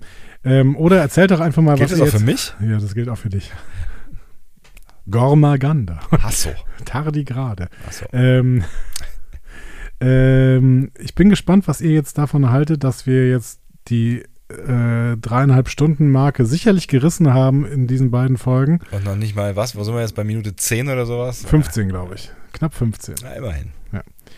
Ähm, also, wie sollen wir weitermachen? Sollen wir genauso weitererzählen oder ähm, die nächste, nur noch eine Folge für den Rest des äh, Als Films? ob wir eine Wahl hätten. Echt. Jetzt, jetzt tut das so, als hätten, hätten, hätten wir hier eine Wahl irgendwie. Ich kann ja auch immer sagen, ich sag nur zu jeder Filme nur einen, äh, zu jeder Filme, zu jeder Szene nur einen Satz. Dann sind wir schnell fertig. Ja, aber Aber ich sag, ich sag ja auch noch Sätze, ne? will das irgendwer? Hm. Ihr habt die Möglichkeit, uns das mitzuteilen und äh, jetzt wünsche ich euch schon mal einen äh, guten Nacht, bevor äh, der liebe Sebastian Sonntag das letzte Wort und äh, natürlich auch die letzten Töne für sich beanspruchen kann. Wie immer in diesem Podcast. Auch ich wünsche euch alles erdenklich Gute. Nicht nur eine gute Nacht, vielleicht ist ja auch morgen bei euch oder Mittag oder was gibt's sonst noch so an Tageszeiten? Nachmittag, Vormittag. Ähm, tschüss.